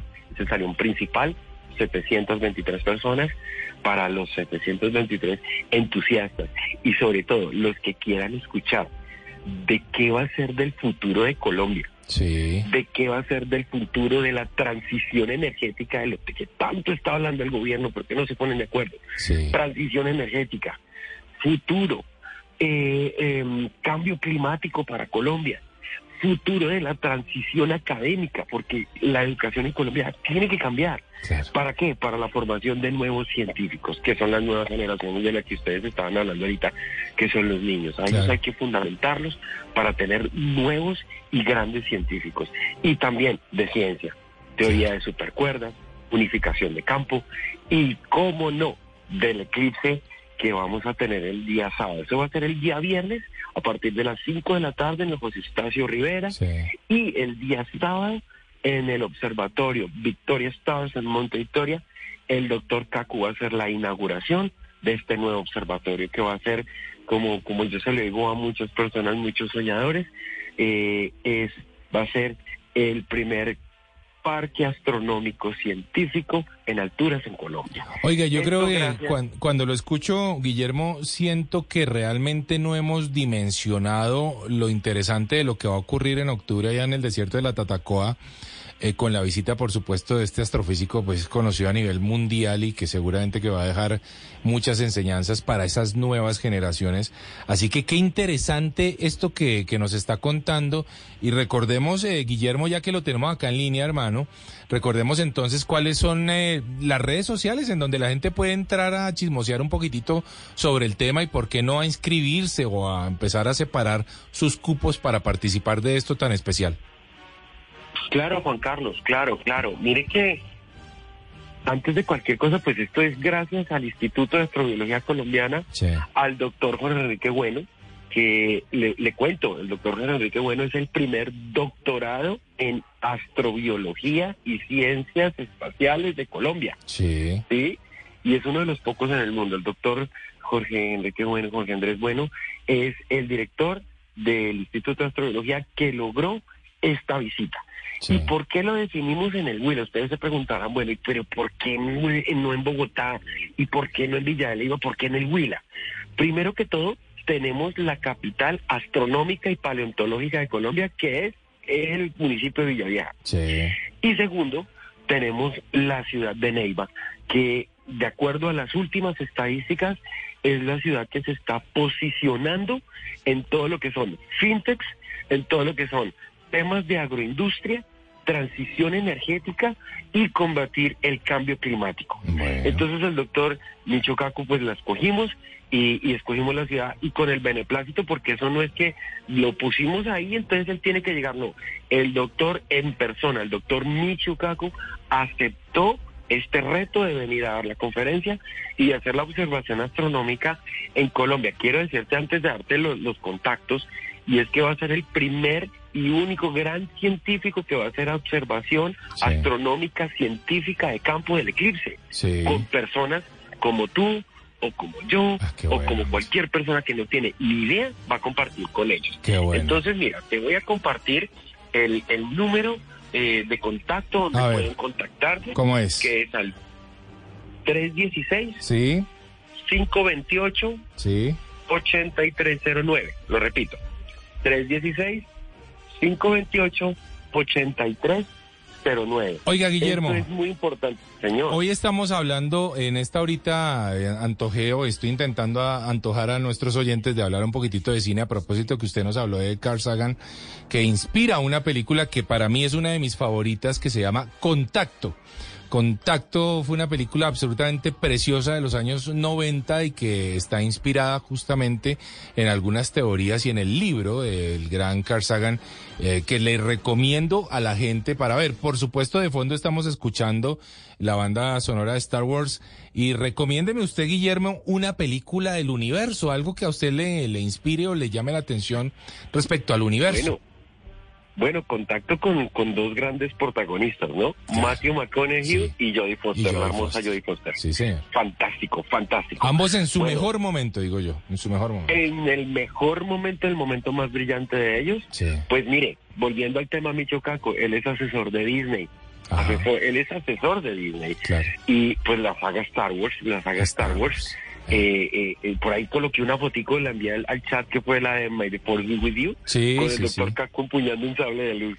Eh, a ver, ¿qué película? Volver al futuro. Volver al futuro. Estamos esperando a ver si sale una secuela. Esperemos a ver si sale una una secuela de, de, de- de Volver al Futuro. Todos estamos esperando con, eso. con Marty McFly. Sí, claro. Estamos esperando qué pasa, qué pasa, qué va a pasar con si va a haber una secuela de, de, de, de Interestelar. Uy, bueno, bueno, vamos a ver qué pasa Vamos con eso. pasa. Oiga, Guillermo, muchas gracias, hermano, por haber compartido estos minuticos con eh, Bla Bla Blue y ojalá muchos éxitos para eso que viene en el desierto de la Tatacoa, hombre. Espero que les vaya muy bien y que la gente se antoje de vivir una experiencia única. Chao, Guillermo. Juan Carlos, muchas gracias. Esperamos tenerlos a ustedes acá. Un abrazo. Ah, muchas gracias a Guillermo, que nos dejó además muy buenos datos y eh, les contaba, les hablaba sobre lo que sonaba de fondo hace un momentito. Ahí lo tenemos todavía, el gran John Williams y su banda sonora de Star Wars. Oiga, John Williams es un hombre increíble, a mí me, me encanta, me encanta el tema de John Williams. Es un hombre de 90 años, 90 años tiene John Williams. eh, creador de bandas sonoras como Tiburón, Harry Potter, E.T., eh, tiene 53 nominaciones al Oscar. 53 nominaciones al Oscar. Se ha ganado 5. la verdad yo creo que está demorado el tema de la academia de darle eh, pues el honor que se merece de John Williams. A mí me parece fascinante. Y uno de los sueños de mi vida es eh, ver un concierto de John Williams. Espero en este año o en el próximo poder eh, ir a algún lugar en donde se presente antes de que algo ocurra. Es que tiene 90 años. Así que hay que aprovechar a este genio de genios con Star Wars.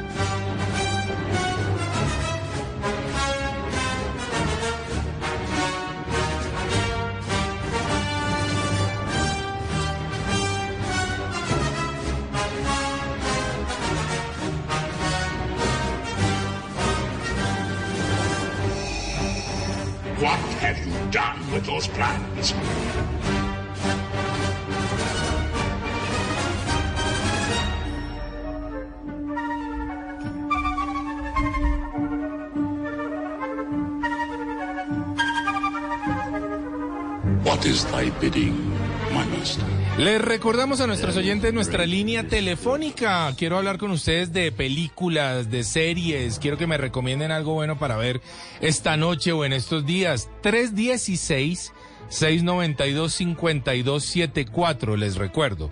316 692 5274 nuestra línea de WhatsApp, nuestra línea telefónica. Ustedes saben que en esta tercera hora, eh, pues ustedes tienen la palabra y a propósito de la palabra, escuchemos este mensaje que nos llegó. Hola, ¿qué tal amigos? Saludos desde Barquisimeto, en el estado Lara, en Venezuela, siempre en sintonía contigo a través de Blue Radio. Saludar a ti, al profesor y al equipo de trabajo. Yo te recomendaría que vieras eh, Netflix en el lugar equivocado. Una excelente producción para que llegues y termines con muy buen pie el día que has comenzado. Feliz día, feliz madrugada. Éxitos en tu trabajo para ti y para todo el equipo de Blue Radio. En el lugar equivocado en la película que me recomienda el hombre desde Barquisimeto, qué bonito lugar a propósito. Y esta película, fíjese que está en Netflix, correcto como lo dice nuestro oyente, eh, y es protagonizada por Bruce Willis. Un Bruce Willis que hoy por hoy da mucho de qué hablar por el tema de su enfermedad, de su enfermedad, de lo que está pasando en la cabeza de Bruce Willis, de la demencia. Y si ustedes a propósito tienen curiosidades sobre la demencia, no se pueden perder el programa de mañana, porque vamos a estar hablando justamente sobre la demencia. Así que vamos a tener una, una invitada muy especial con quien vamos a estar echando mucha carreta al respecto. Y sabe que sí, me llama la atención, no la he visto, no la he visto todavía en el lugar equivocado con Bruce Willis, eh, creo que está ahí como dentro del top. Eh, llegaré, no sé si, si para verla esta noche, pero la voy a poner de una vez en mi lista. ¿Y esto que escuchan? Esto es una de mis cosas favoritas en la vida. Una de las mejores trilogías. Volver al futuro. El gran Michael Fox. Eh, por supuesto de la mano de Steven Spielberg y un combo impresionante. Y canta aquí Hill, Lewis and the News, Power of Love. Escuchen esto.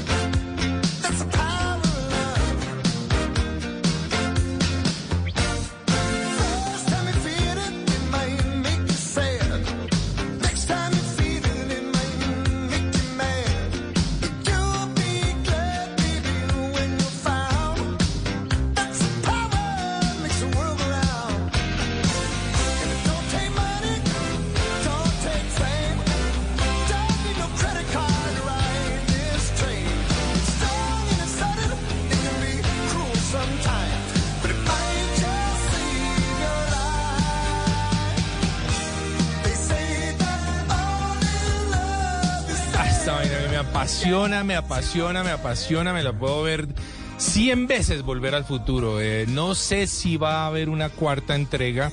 Se especula mucho, hay algunos eh, trailers por ahí que, que ruedan.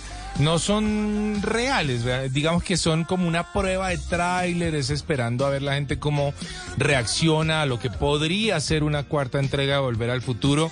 Igual hay muchas complicaciones para, para sostener eh, pues el elenco original. Sabemos todos los problemas que tiene Michael Fox eh, con su enfermedad y bueno, no sé cómo podría ser. Sin embargo, las grandes productoras, las grandes casas cinematográficas, pues están echando mano de algo muy interesante, la inteligencia artificial, para regresar eh, un poquitito al pasado a propósito de esta canción y de esta serie y de esta saga a, los eh, protagonistas. Entiendo que en lo que viene de Indiana Jones próximamente en este año, pues logran con la inteligencia artificial crear eh, o generar un Harrison Ford mucho más joven. ¿Cómo va a ser eso? Bueno, lo vamos a ver, pero sin duda que la inteligencia artificial pues llegó para aportar todo esto. Y aquí con eh, Helios and the News, pero la banda sonora la hace el gran Alan Silvestri, gigantesco Alan Silvestri como John Williams, como John Barry, como Ennio Morricone, como todos los grandes de la música que a mí me, lo, me, me van a perdonar, pero francamente para mí son tan grandes como los grandes de la música clásica. O sea, ellos han creado unas piezas absolutamente maravillosas, preciosas. Así que, bueno, vamos a seguir escuchando muy buena musiquita que tenemos. Tenemos para ello otra bandita más. Tenemos una nota de audio. Vamos a ver qué nos envían por acá nuestros oyentes. Hola, bla, bla, blue. Le saluda Silene. Yo te recomendaría la toma de poder. Habla de una hacker y no digo más nada porque es spoiler después. O sea, me dejó picado, me dejó solamente picado. Eh, Dieguito, dame un favor. Vuélvamela a poner porque no le entendí la, la, la recomendación. Ahí va. Hola, bla, bla, blue. Le saluda Silene. Yo te recomendaría la toma de poder. Ay. Habla de una hacker y no digo más nada porque es spoiler después. La toma de poder, bueno, voy a buscarla, voy a buscarla, voy a buscarla a ver cómo, de qué se trata, a ver en qué plataforma está. Eso es una joda un poquito también, ¿no? Porque entonces hoy tenemos Amazon Prime, Netflix, Star Plus, Disney Plus. eh, no, es una vaina que uno, o sea, si uno empieza, si uno empieza a sumar cada plataforma, uno termina pagando un huevo de plata. Hay que decirlo, porque pues cada plataforma vale 20, 25, 30, algunas más costosas, algunas más económicas. Pero bueno, hay que sumarle a todo eso. Y saben que traté de, de buscar esta saga y no la he encontrado. Por favor, un oyente, auxilio. Auxilio, un oyente que me diga dónde puedo ver la trilogía de Indiana. En realidad son cuatro, pero yo la cuarta no la quiero contar como, como parte de Indiana Jones. A mí la cuarta, uy, me pegó una decepción terrible, así que me voy a quedar con la imagen de las tres primeras. Escuchen esto, una maravilla.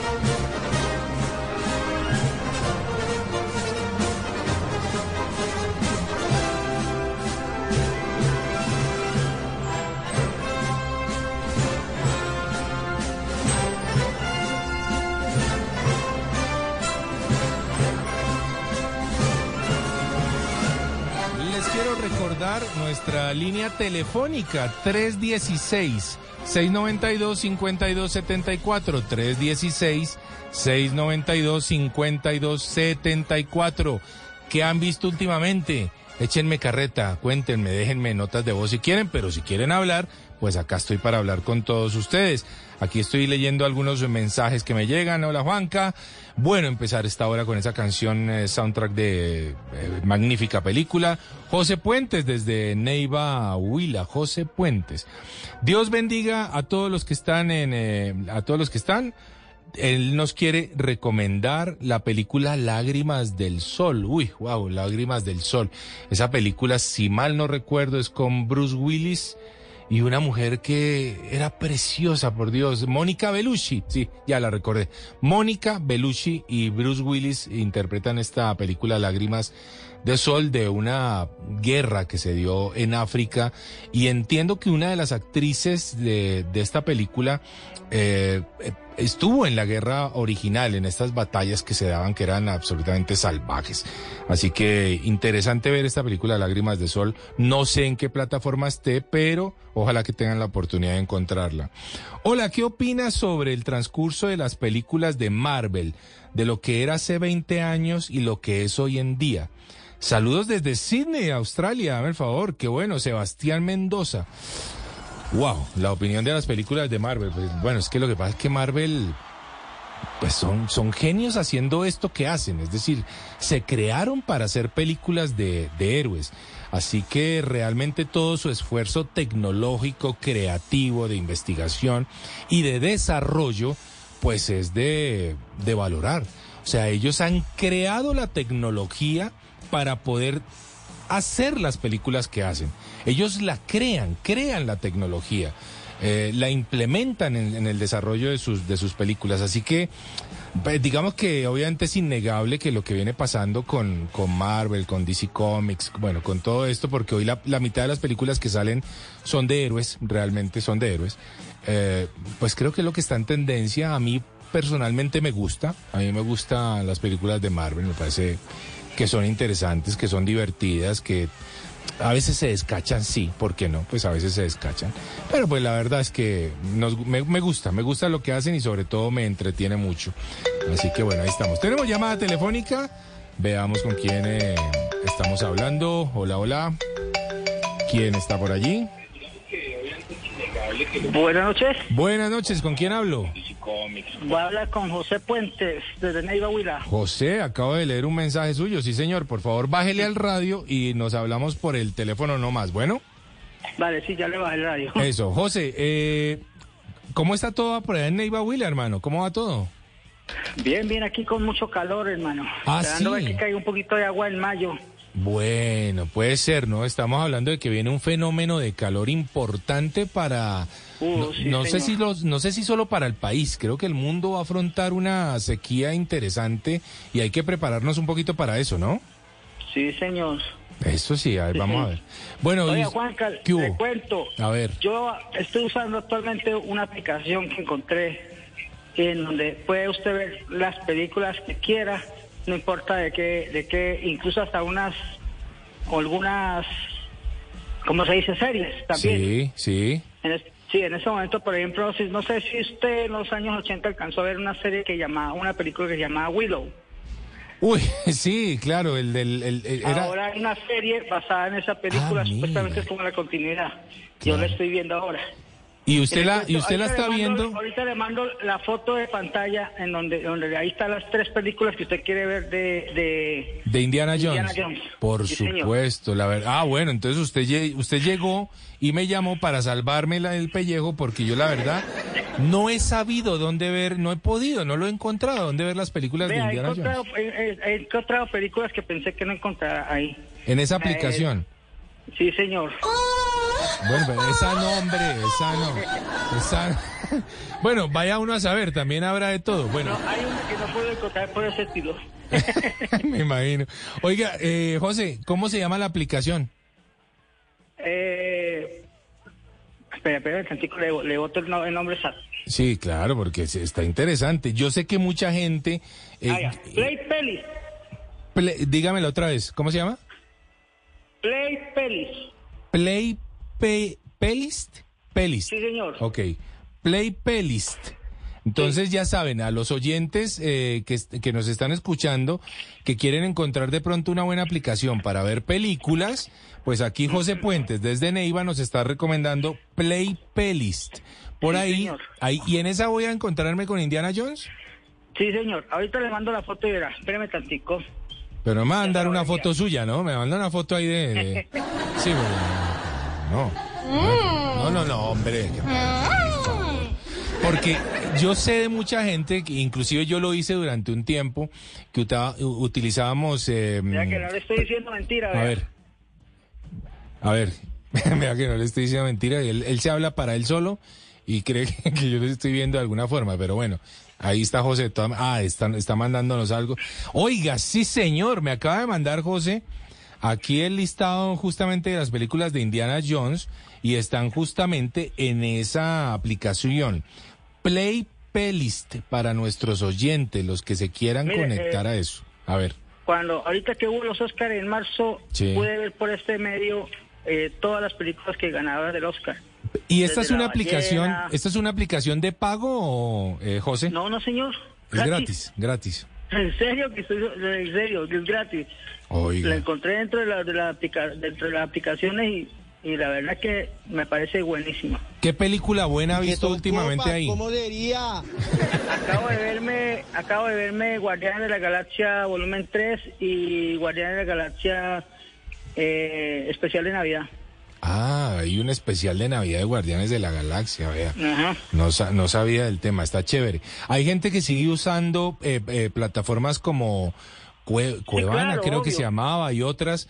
Eh, a mí me funcionó un tiempo, ya después no, yo entraba y ya no. Y además, por otro lado, ahí sí que para ser muy franco, uno entraba a esas aplicaciones y primero le salían cinco promociones de películas porno y de, y de jodas y de cosas. Sí, no, en serio.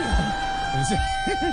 En serio, hombre, ya. Antes de, antes de entrar uno a la película que quería ver y le salían casinos y jodas y cosas, no, a mí me, a mí esa vaina me hartó y yo dije, no, yo no quiero saber más de esto. Estoy incluso pendiente de buscar una película que no he podido buscar en otro lado. Apenas he visto nomás el puro video musical. Casualmente ahorita viendo Guardianes de la, Guardianes de la Galaxia especial de Navidad, Sí. que es Footloose. Ah, Es un- Footloose, eso es años 80. Exacto. Uy, esos años 80. Dieguito, ¿será que conseguimos esa canción? Esa can... Esa película era una maravilla. Y Ajá. no recuerdo, es que en esa época salieron varias películas de, de danza. Eh, Exacto, eso, era, eso fue una... una o sea, casi todas las películas se basaban en dos cosas. sí. Eh, jóvenes rebeldes Sí. y, y música o sea, con danza. De la época de Frey Dan. Claro, de, de- breakdance. de fama. De fama, sí, señor, correcto. Fue una época bonita, fue una época chévere. Aquí, aquí tenemos, eh, quédese en línea, José, pero quiero que escuchemos un poquitico de esto.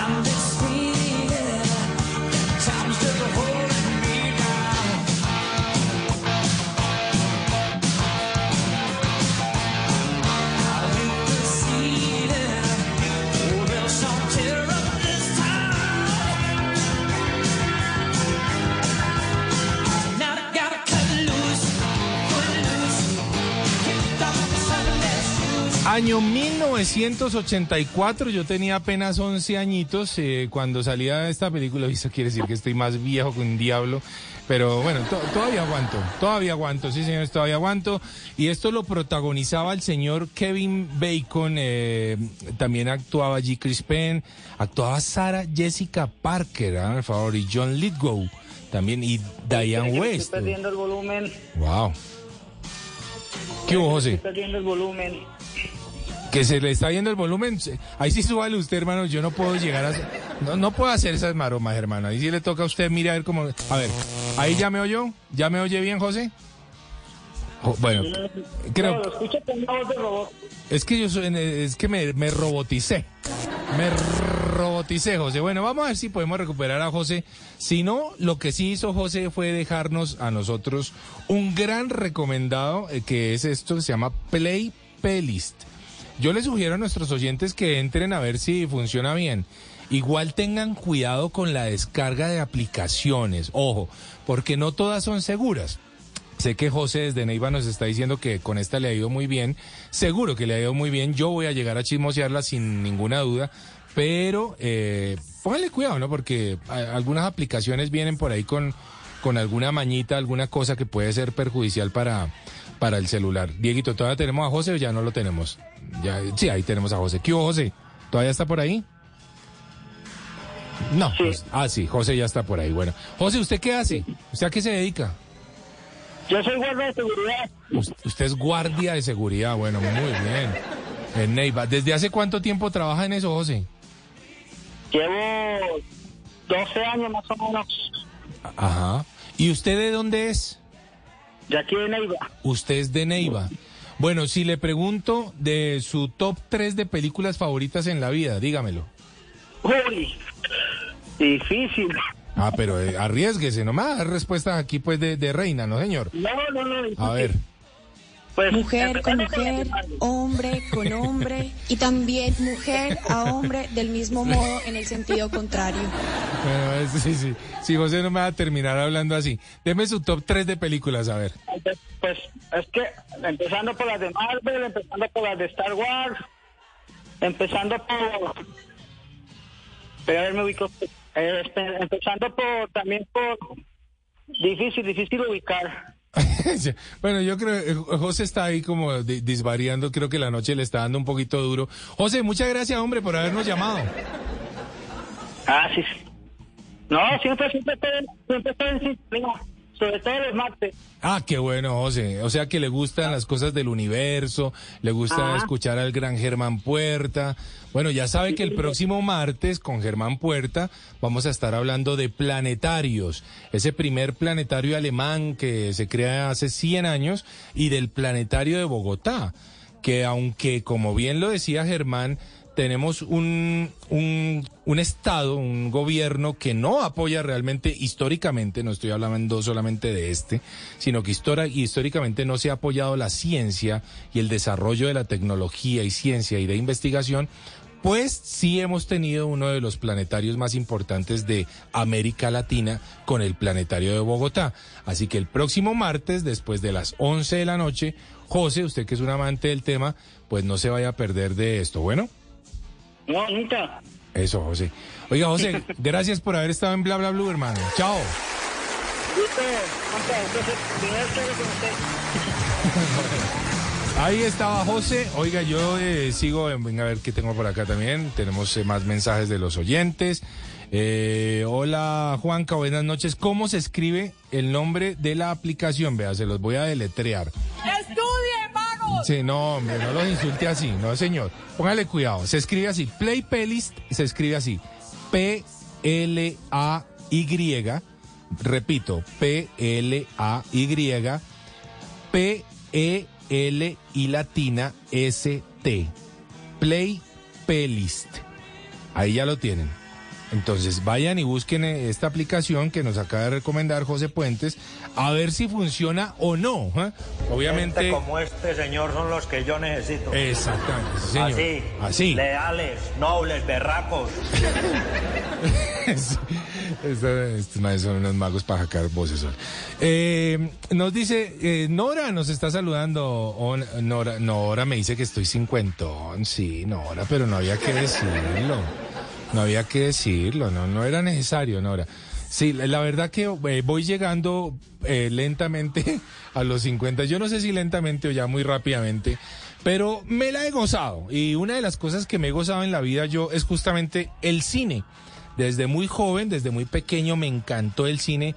Dieguito, váyame preparando por ahí otra banda sonora así de esas, eh, de esas clásicas, de esas chéveres ahí para, para seguir en sintonía con, con la gente y con, y con este tema de esta mañana. Que la verdad a mí sí me pueden poner a hablar solo de cine todo el tiempo, que me encanta el cine. Es uno de mis hobbies favoritos. Desde muy pequeño recuerdo eh, muy engomadamente eh, estar en una sala de cine y pensar, wow, qué maravilla esto. De hecho, me marcó en mi vida profesional. Yo más adelante terminé eh, estudiando actuación, he tenido la oportunidad, aunque no lo crean, aquí lo tiro así, he tenido la oportunidad de actuar con, con actores como Antonio Banderas. Ojo con lo que estoy diciendo.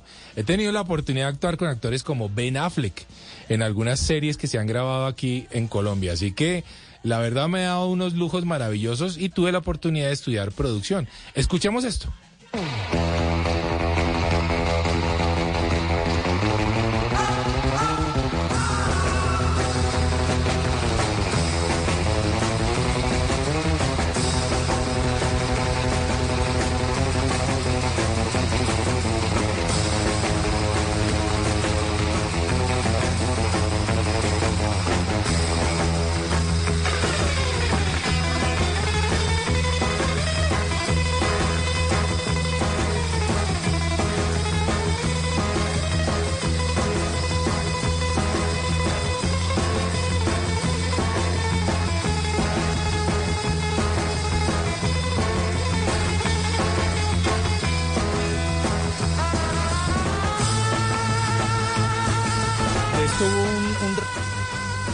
Había un remix, Dieguito, ¿cierto? De, algo que se... Ah, con Black Eyed Peas, sí señor, con Black Eyed Peas, pero originalmente, yo estaba hablando aquí, al aire, me tenían al aire y yo hablando con Diego, y es que esta película me encantó, me encantó, y sé que a muchos es una película de culto, sin lugar a dudas, estamos hablando de tiempos violentos, que realmente se llamaba Pulp Fiction, la película de Quentin Tarantino que protagonizaba y que recuperó del anonimato a un gigante, a John Travolta.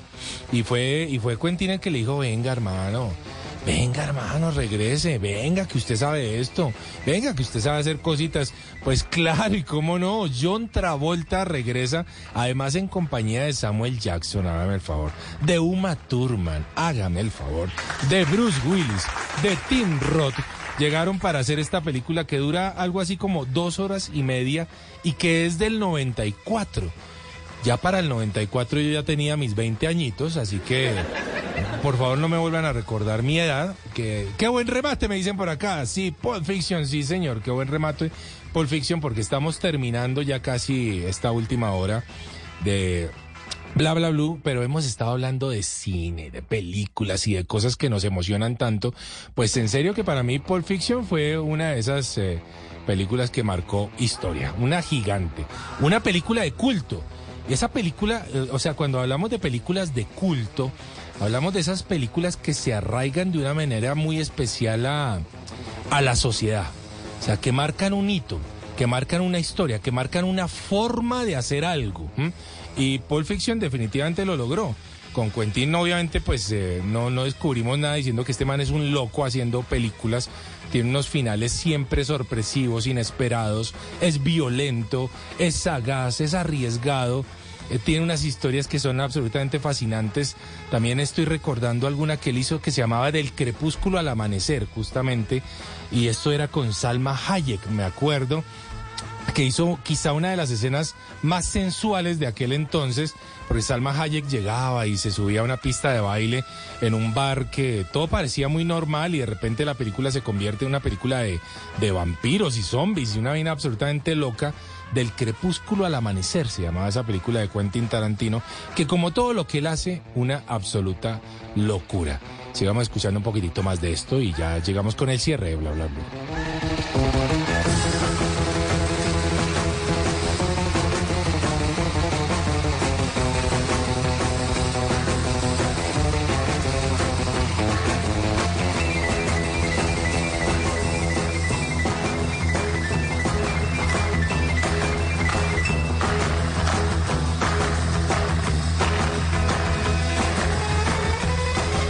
Oigan, y a ver eh, si a alguien le suena esta canción de película.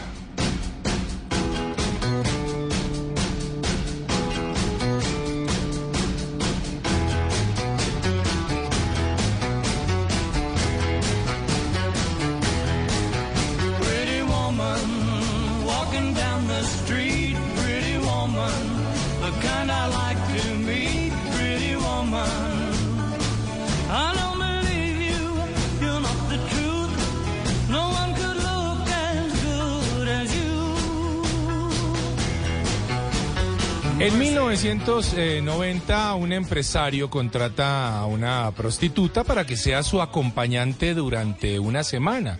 Esto ocurre en Beverly Hills. El empresario era el señor Richard Gere, eh, que las mujeres decían que era un hombre absolutamente fascinante.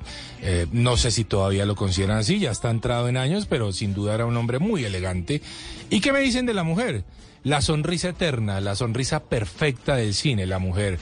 Qué belleza, Julia Roberts. Sí, señora, ahí sí póngame todos los audios que quieran, porque Julia Roberts eh, era la mujer de la sonrisa perfecta de Hollywood, que interpretaba a Vivian Ward y Richard Gere a Edward Lewis.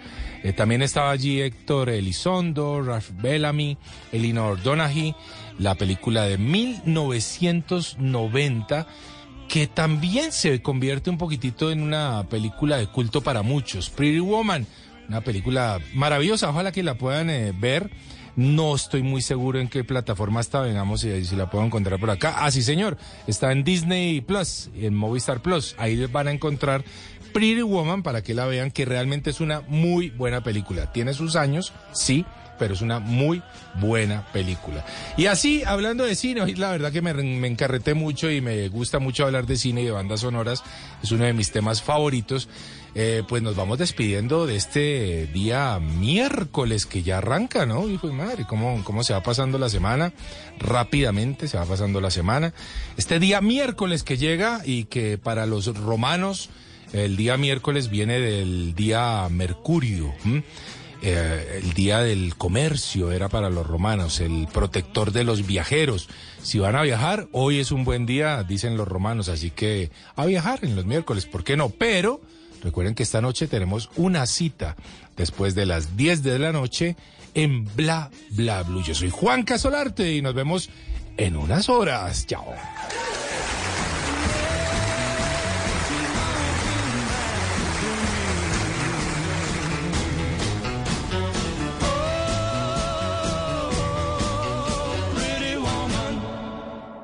En las noches la única que no se cansa es la lengua. Por eso, de lunes a jueves a las 10 de la noche empieza Bla Bla Blue con invitados de lujo. Aquí está, Quinito, Quinito, su amigo, su amigo. Los saluda Buxi, soy Yuri Buenaventura. Los saluda Orlando Duque, clavadista. Les saluda Don Fulano. Los saluda Rogelio Pataquigato Casuchi. Los saluda Hernán Orjuela. Con buena música, con historias que merecen ser contadas, con expertos en esos temas que desde nuestra casa tanto nos inquietan y con las llamadas de los oyentes que quieran hacer parte de este espacio de conversaciones para gente despierta. Bla Bla Blue. De 10 de la noche a 1 de la mañana. Bla Bla Blue. Porque ahora te escuchamos en la radio. En Colombia despertamos muy temprano. Antes del amanecer comienza el día. Te preparas para salir a trabajar, al colegio, a la universidad, tal vez un poco de ejercicio o cocinar lo del día. Y mientras tanto, es momento de saber lo que ha sucedido. Bienvenidos, 4 en punto de la mañana. Colombia, buenos días. Despierta informado de lunes a viernes con Mañanas Blue 4 AM con Camila Carvajal. Te acompañamos en cada momento del día, en todas partes, app móvil, streaming, redes sociales, bluradio.com y todas nuestras frecuencias en el país. Blue, más que radio, la alternativa. Voces y sonidos de Colombia y el mundo en Blue Radio y bluradio.com, porque la verdad es de todos. Una de la mañana en punto, esta es una actualización de las noticias más importantes de Colombia y el mundo en Blue Radio. La Superintendencia de Salud confirmó tener medio billón de pesos en acuerdos de pago entre actores del sistema de salud. En los últimos seis meses se firmaron conciliaciones por 517.895 millones de pesos. Ana María Celis. Un total de 231 hospitales públicos e instituciones particulares de salud de todos los territorios del país se vieron beneficiados con el saneamiento de cartera en los últimos seis meses. Durante este periodo también se emitieron 1.499 sentencias o providencias judiciales, muchas de las cuales obligaron a las entidades administradoras de los recursos a dar una solución inmediata a las demandas interpuestas por temas de cobertura, derecho a la vida y conflictos económicos de cerca a un millar de usuarios. Por cuenta de la gestión de las conciliaciones realizadas por la superintendencia en los últimos seis meses, también se logró la recuperación de cartera por 517 mil millones de pesos para estas 231 instituciones. La Procuraduría General de la Nación formuló pliego de cargos contra el entonces subgerente técnico del Fondo Financiero de Proyectos de Desarrollo. Estamos hablando de Juan Carlos Parada por eh, posible detrimento de patrimonio público en un contrato de obra. Juanita Tobar con los Al parecer, los diseños y estudios técnicos no garantizaban la viabilidad del proyecto de más de 800 millones de pesos y el contrato fue terminado de manera anticipada y el negocio jurídico se liquidó ante la imposibilidad técnica de ejecutar esa obra. Pues el señor Juan Carlos Parada Jaiquel presuntamente violó el principio de planeación de la contratación estatal porque a pesar de haber contado con diseños y estudios técnicos de manera previa, los mismos no eran adecuados para la ejecución de la obra por cuanto los estudios y diseños tenían deficiencias y requerían ser ajustados, situación que nunca se logró. Por esta razón es que la Procuraduría formuló pliego de cargos contra Juan Carlos Parada por el posible detrimento del patrimonio público en un contrato de obra. Desde la próxima semana, Cambio Radical estará en convocatorias y encuentros con la gente para definir las candidaturas en el Departamento del Atlántico y alianzas que apalanquen una eventual aspiración de Alejandro Char a la alcaldía de Barranquilla. Ingrid de la Rosa. Desde el próximo lunes, informó Fachar, los dirigentes políticos del Atlántico estarán en convocatorias permanentes para concretar aspiraciones de cara a las elecciones regionales de octubre, comicios en los que la Casa Char espera mantener su liderazgo y conquistar por cuarto periodo consecutivo la alcaldía de Barranquilla. Vamos a estar estudiando lo que piensa nuestra gente, buscando los mejores hombres, mujeres, para que sigamos el ejemplo de lo que se ha hecho en Barranquilla. Fachar aseguró que para la gobernación del Atlántico esperan establecer una alianza con los movimientos políticos que estén acompañando a su hijo Alejandro Char, quien se lanzaría por tercera vez a la alcaldía de Barranquilla. Una de la mañana y tres minutos siguen las alertas en el departamento de Santander por parte de las autoridades locales que han eh, venido denunciando la presencia del clan del Golfo en los colegios públicos. Esta vez hay advertencias sobre reclutamientos de menores. Julia Mejía. El gobernador de Santander, Mauricio Aguilar, alertó que bandas criminales, el Clan del Golfo, ELN y disidencias de la FARC estarían reclutando menores en el Magdalena Medio y pidió presencia del gobierno nacional en la zona para verificar las denuncias hechas por la comunidad. Dice que los niños nuevamente están en medio del conflicto armado. Que lo han denunciado allá la población, pues es precisamente que los niños, los jóvenes, que para que no vayan a clase, para que no realmente no estén eh, preparando y formándose, no, los están instrumental, para que hagan parte de, de estos grupos delincuenciales. Es una situación compleja. El mandatario local también dice que estas bandas de delincuentes aprovechan el río Magdalena para moverse muy fácil entre los departamentos de Santander, Antioquia y Bolívar, por lo que se necesita una articulación urgente entre estos tres departamentos. Noticias contra reloj en Blue Radio.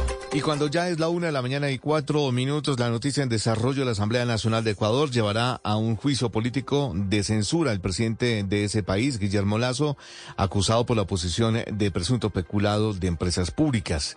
La cifra que es en noticia tiene que ver con la crisis de los Juegos Nacionales de este año. El 39% de los escenarios no serían entregados a tiempo, advirtió la Contraloría. Estas justas deportivas se van a desarrollar entre el 11 y el 23 de noviembre de este año en los departamentos de Risaralda, Quindío, Caldas y Valle del Cauca. Y quedamos atentos porque la Autoridad Internacional Aeronáutica le hizo un llamado al gobierno colombiano a bajar el impuesto del IVA a los tiquetes aéreos porque el alza habría significado una reducción de casi 5 millones de viajes al interior del país. El desarrollo de esas y otras noticias en blurradio.com. Continúen ahora con Blue Música. Esta es Blue Radio. En Bogotá, 89.9 FM. En Medellín, 97.9 FM. En Cali, 91.5 FM. En Barranquilla, 100.1 FM. En Bucaramanga, 960 AM. En Pereira y el norte del Valle, 89.2 FM. En Tunja, 103.1 FM. En Villavicencio, 96.3 FM. En Armenia, 89.2 FM. En norte de Santander, 97.7 FM, en Neiva 103.1 FM y en Córdoba 96.0 FM. También en bluradio.com. En Facebook, Blue Radio Colombia. A través de Twitter en arroba Blue Radio Co. Y en la señal de TDT.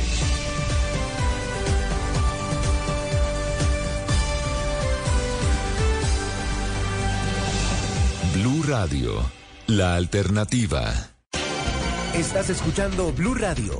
Empieza el día con la tranquilidad de saber que tú y tu cuenta de ahorros están protegidos con el seguro Cuenta Protegida Integral de El Popular. Hoy se puede, siempre se puede.